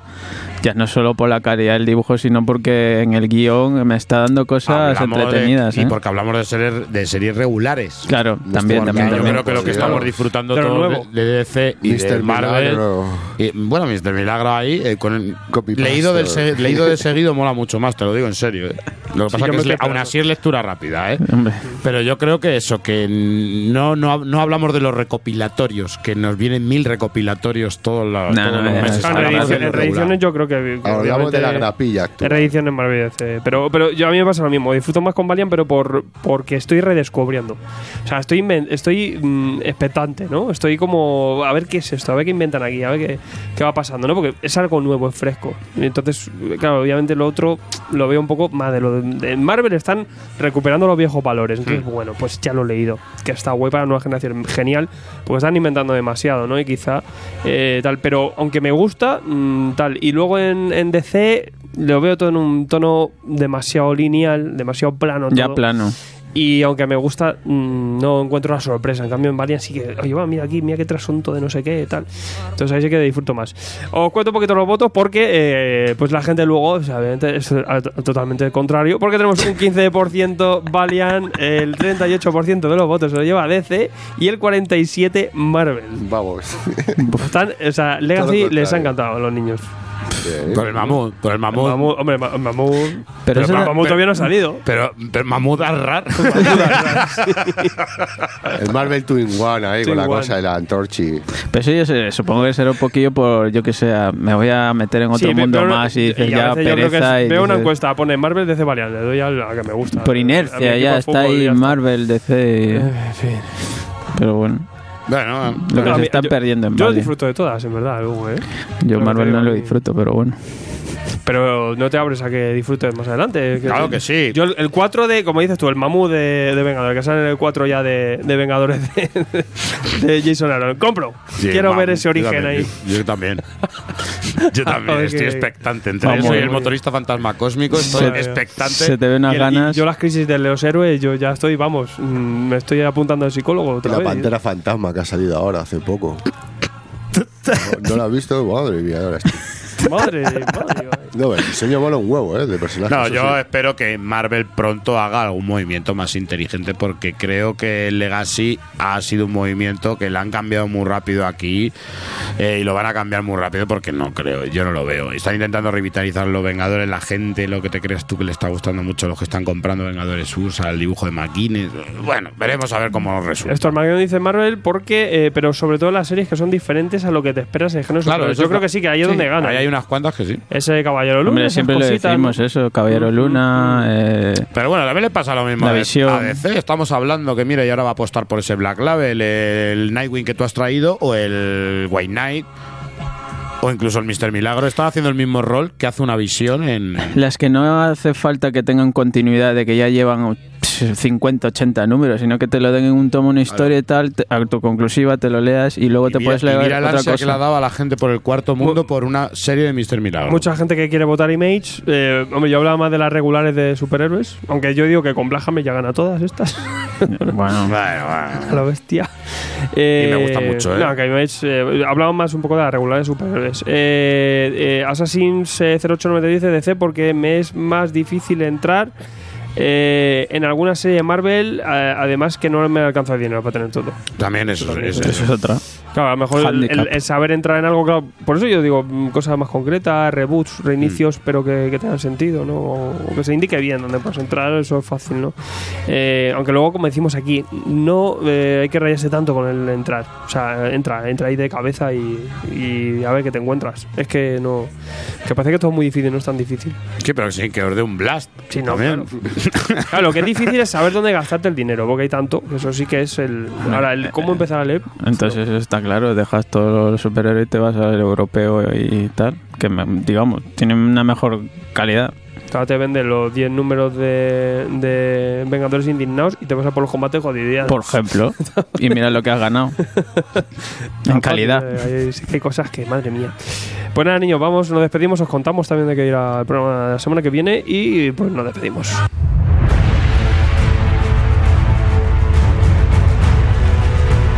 Síguenos en Twitter y Facebook o entra en nuestra web tomosigrapas.com o si lo prefieres, mándanos un email a tomosigrapas.gmail.com.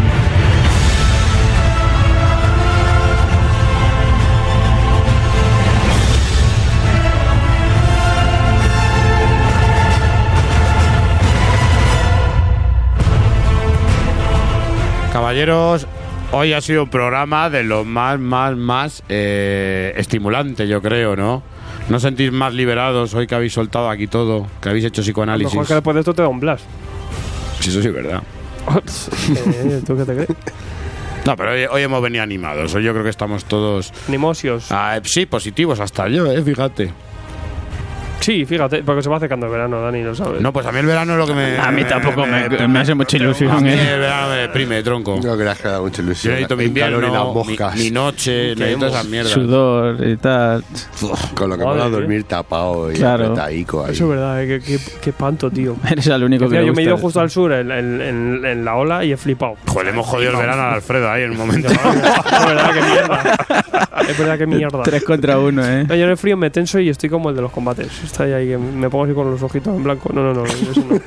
Queda el blasco. Se queda calor, frío. calor pues, es Es un caminante blanco. Empieza el Moais por ahí. Necesito eso, niños. Eh, vamos a hablar un poquito la semana que viene. eh, pues programa espectacular, eh, Brutality, porque vamos a hablar de Last of Man, eh, obra de, de Vives. eh, enga- yo creo que es adictiva. Vamos O sea, a venir en kimono. La obra más adictiva. Y vamos Eh, a hablar del dibujo, del dibujo. Vamos a, de- de- tiene que estar Gonzalo, si no, si no es que no le traigo a rastras. Y eh, también pues eh, hablaremos con Arben Montéis, que nos va a hablar de Universo. Sí, de su universo muy poquito sí. publicó Astiberri o Pastiberri Opa. de la editorial de España Syndicate eh, Digital y después nos contó cosas chulas y bueno, pues la semana que viene también le escucharéis. Eh, cerrando veranito, pero, pero con muchas cosas Y buenas. alguna sorpresilla por ahí que os tenemos preparada. Siempre. Siempre, siempre. Venga, señor George Michael. Nos vamos, ¿no? Ya. Venga, habrá que irse. Hoy es pronto, ¿eh? Hoy es pronto, nos vamos pronto. hoy por un día nos vamos pronto. Vemos el sol todavía. Sí, hay sol. Sí, sí, 10 minutos menos de Como programa. a ti te gusta el verano. Sí, vamos, me encanta. Señor Mike Mann. En el cuarto mundo se está fresquito, hombre. bueno, pues ahí al lado de los pozos de los condenados. Sobre todo. Señor Alfred Matarran.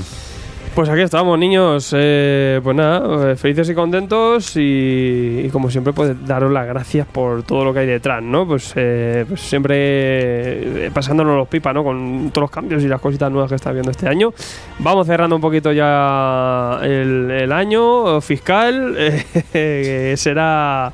Nos quedan, creo que son cuatro programas, cuatro o cinco programillas. Cuatro, cuatro. Cerramos... eh, a Y yo uno me lo salto. en mitad de julio cerramos, bueno, todavía quedan, quedan unos poquis y, y tú te, te, te vas, te vas a algo, ¿no? Qué Cabrón, ¿cómo, cómo vives? ¿Cuál te pierdes? No Se sé. pierde uno que vamos a hablar de... ¿Batwoman? No, vamos a hablar No. de, de Ojete de Halcón. Ese me lo pierdo. ¿Qué te has releído? el que me releí anoche, vale, no pasa nada. De todas maneras, tenías Dejo un audio, dejo un audio. es verdad, de todas maneras no podía salir de ahí. Estabas obligado. Te lo ha gozado, te lo ha gozado el, el- el número ese de los renos. Yo creo que te ayudó y todo. Qué barbaridad. A soltar. Pero, pero bueno, no te preocupes, que tenemos a Garrido, llegó Garrido. Buah, Muy barbaridad. Garrido hablando de Marvel, bien. Bien. En, en nada te sustituyes. Tiene unas ganas de matarte. Ya lo sé, ya lo sé. Dice ahora que tengo una conspiración contra él. No sé, no sé que la- si en las redes le dio tal. Nada, eso, niño, que muchas gracias por, por tenernos ahí, por ponernos aquí. Eh, Sí. Porque al final estamos siempre súper flipando de, de todo lo que hay detrás y de cómo vais llegando. Y, y, bueno, nosotros siempre pues responderemos con más trabajo que frente a todos estos blasts o todos esta- estos combates cotidianos que tenemos Sí. que lidiar. Eh, nuestra respuesta es, de, pues, eh, al igual que, que Marco era, pues seguir hacia adelante, seguir trabajando, seguir ofreciendo más y seguir leyendo y hablando, que es lo nuestro. Perfecto, muy bonito, señores. Yo, como dice Alfredo, los combates cotidianos, ¿no? Esto es nuestro combate cotidiano. Y la victoria sois vosotros. Así que Daniel Brun se despide. Hasta la próxima semana. Chao, chao. Chao, chao.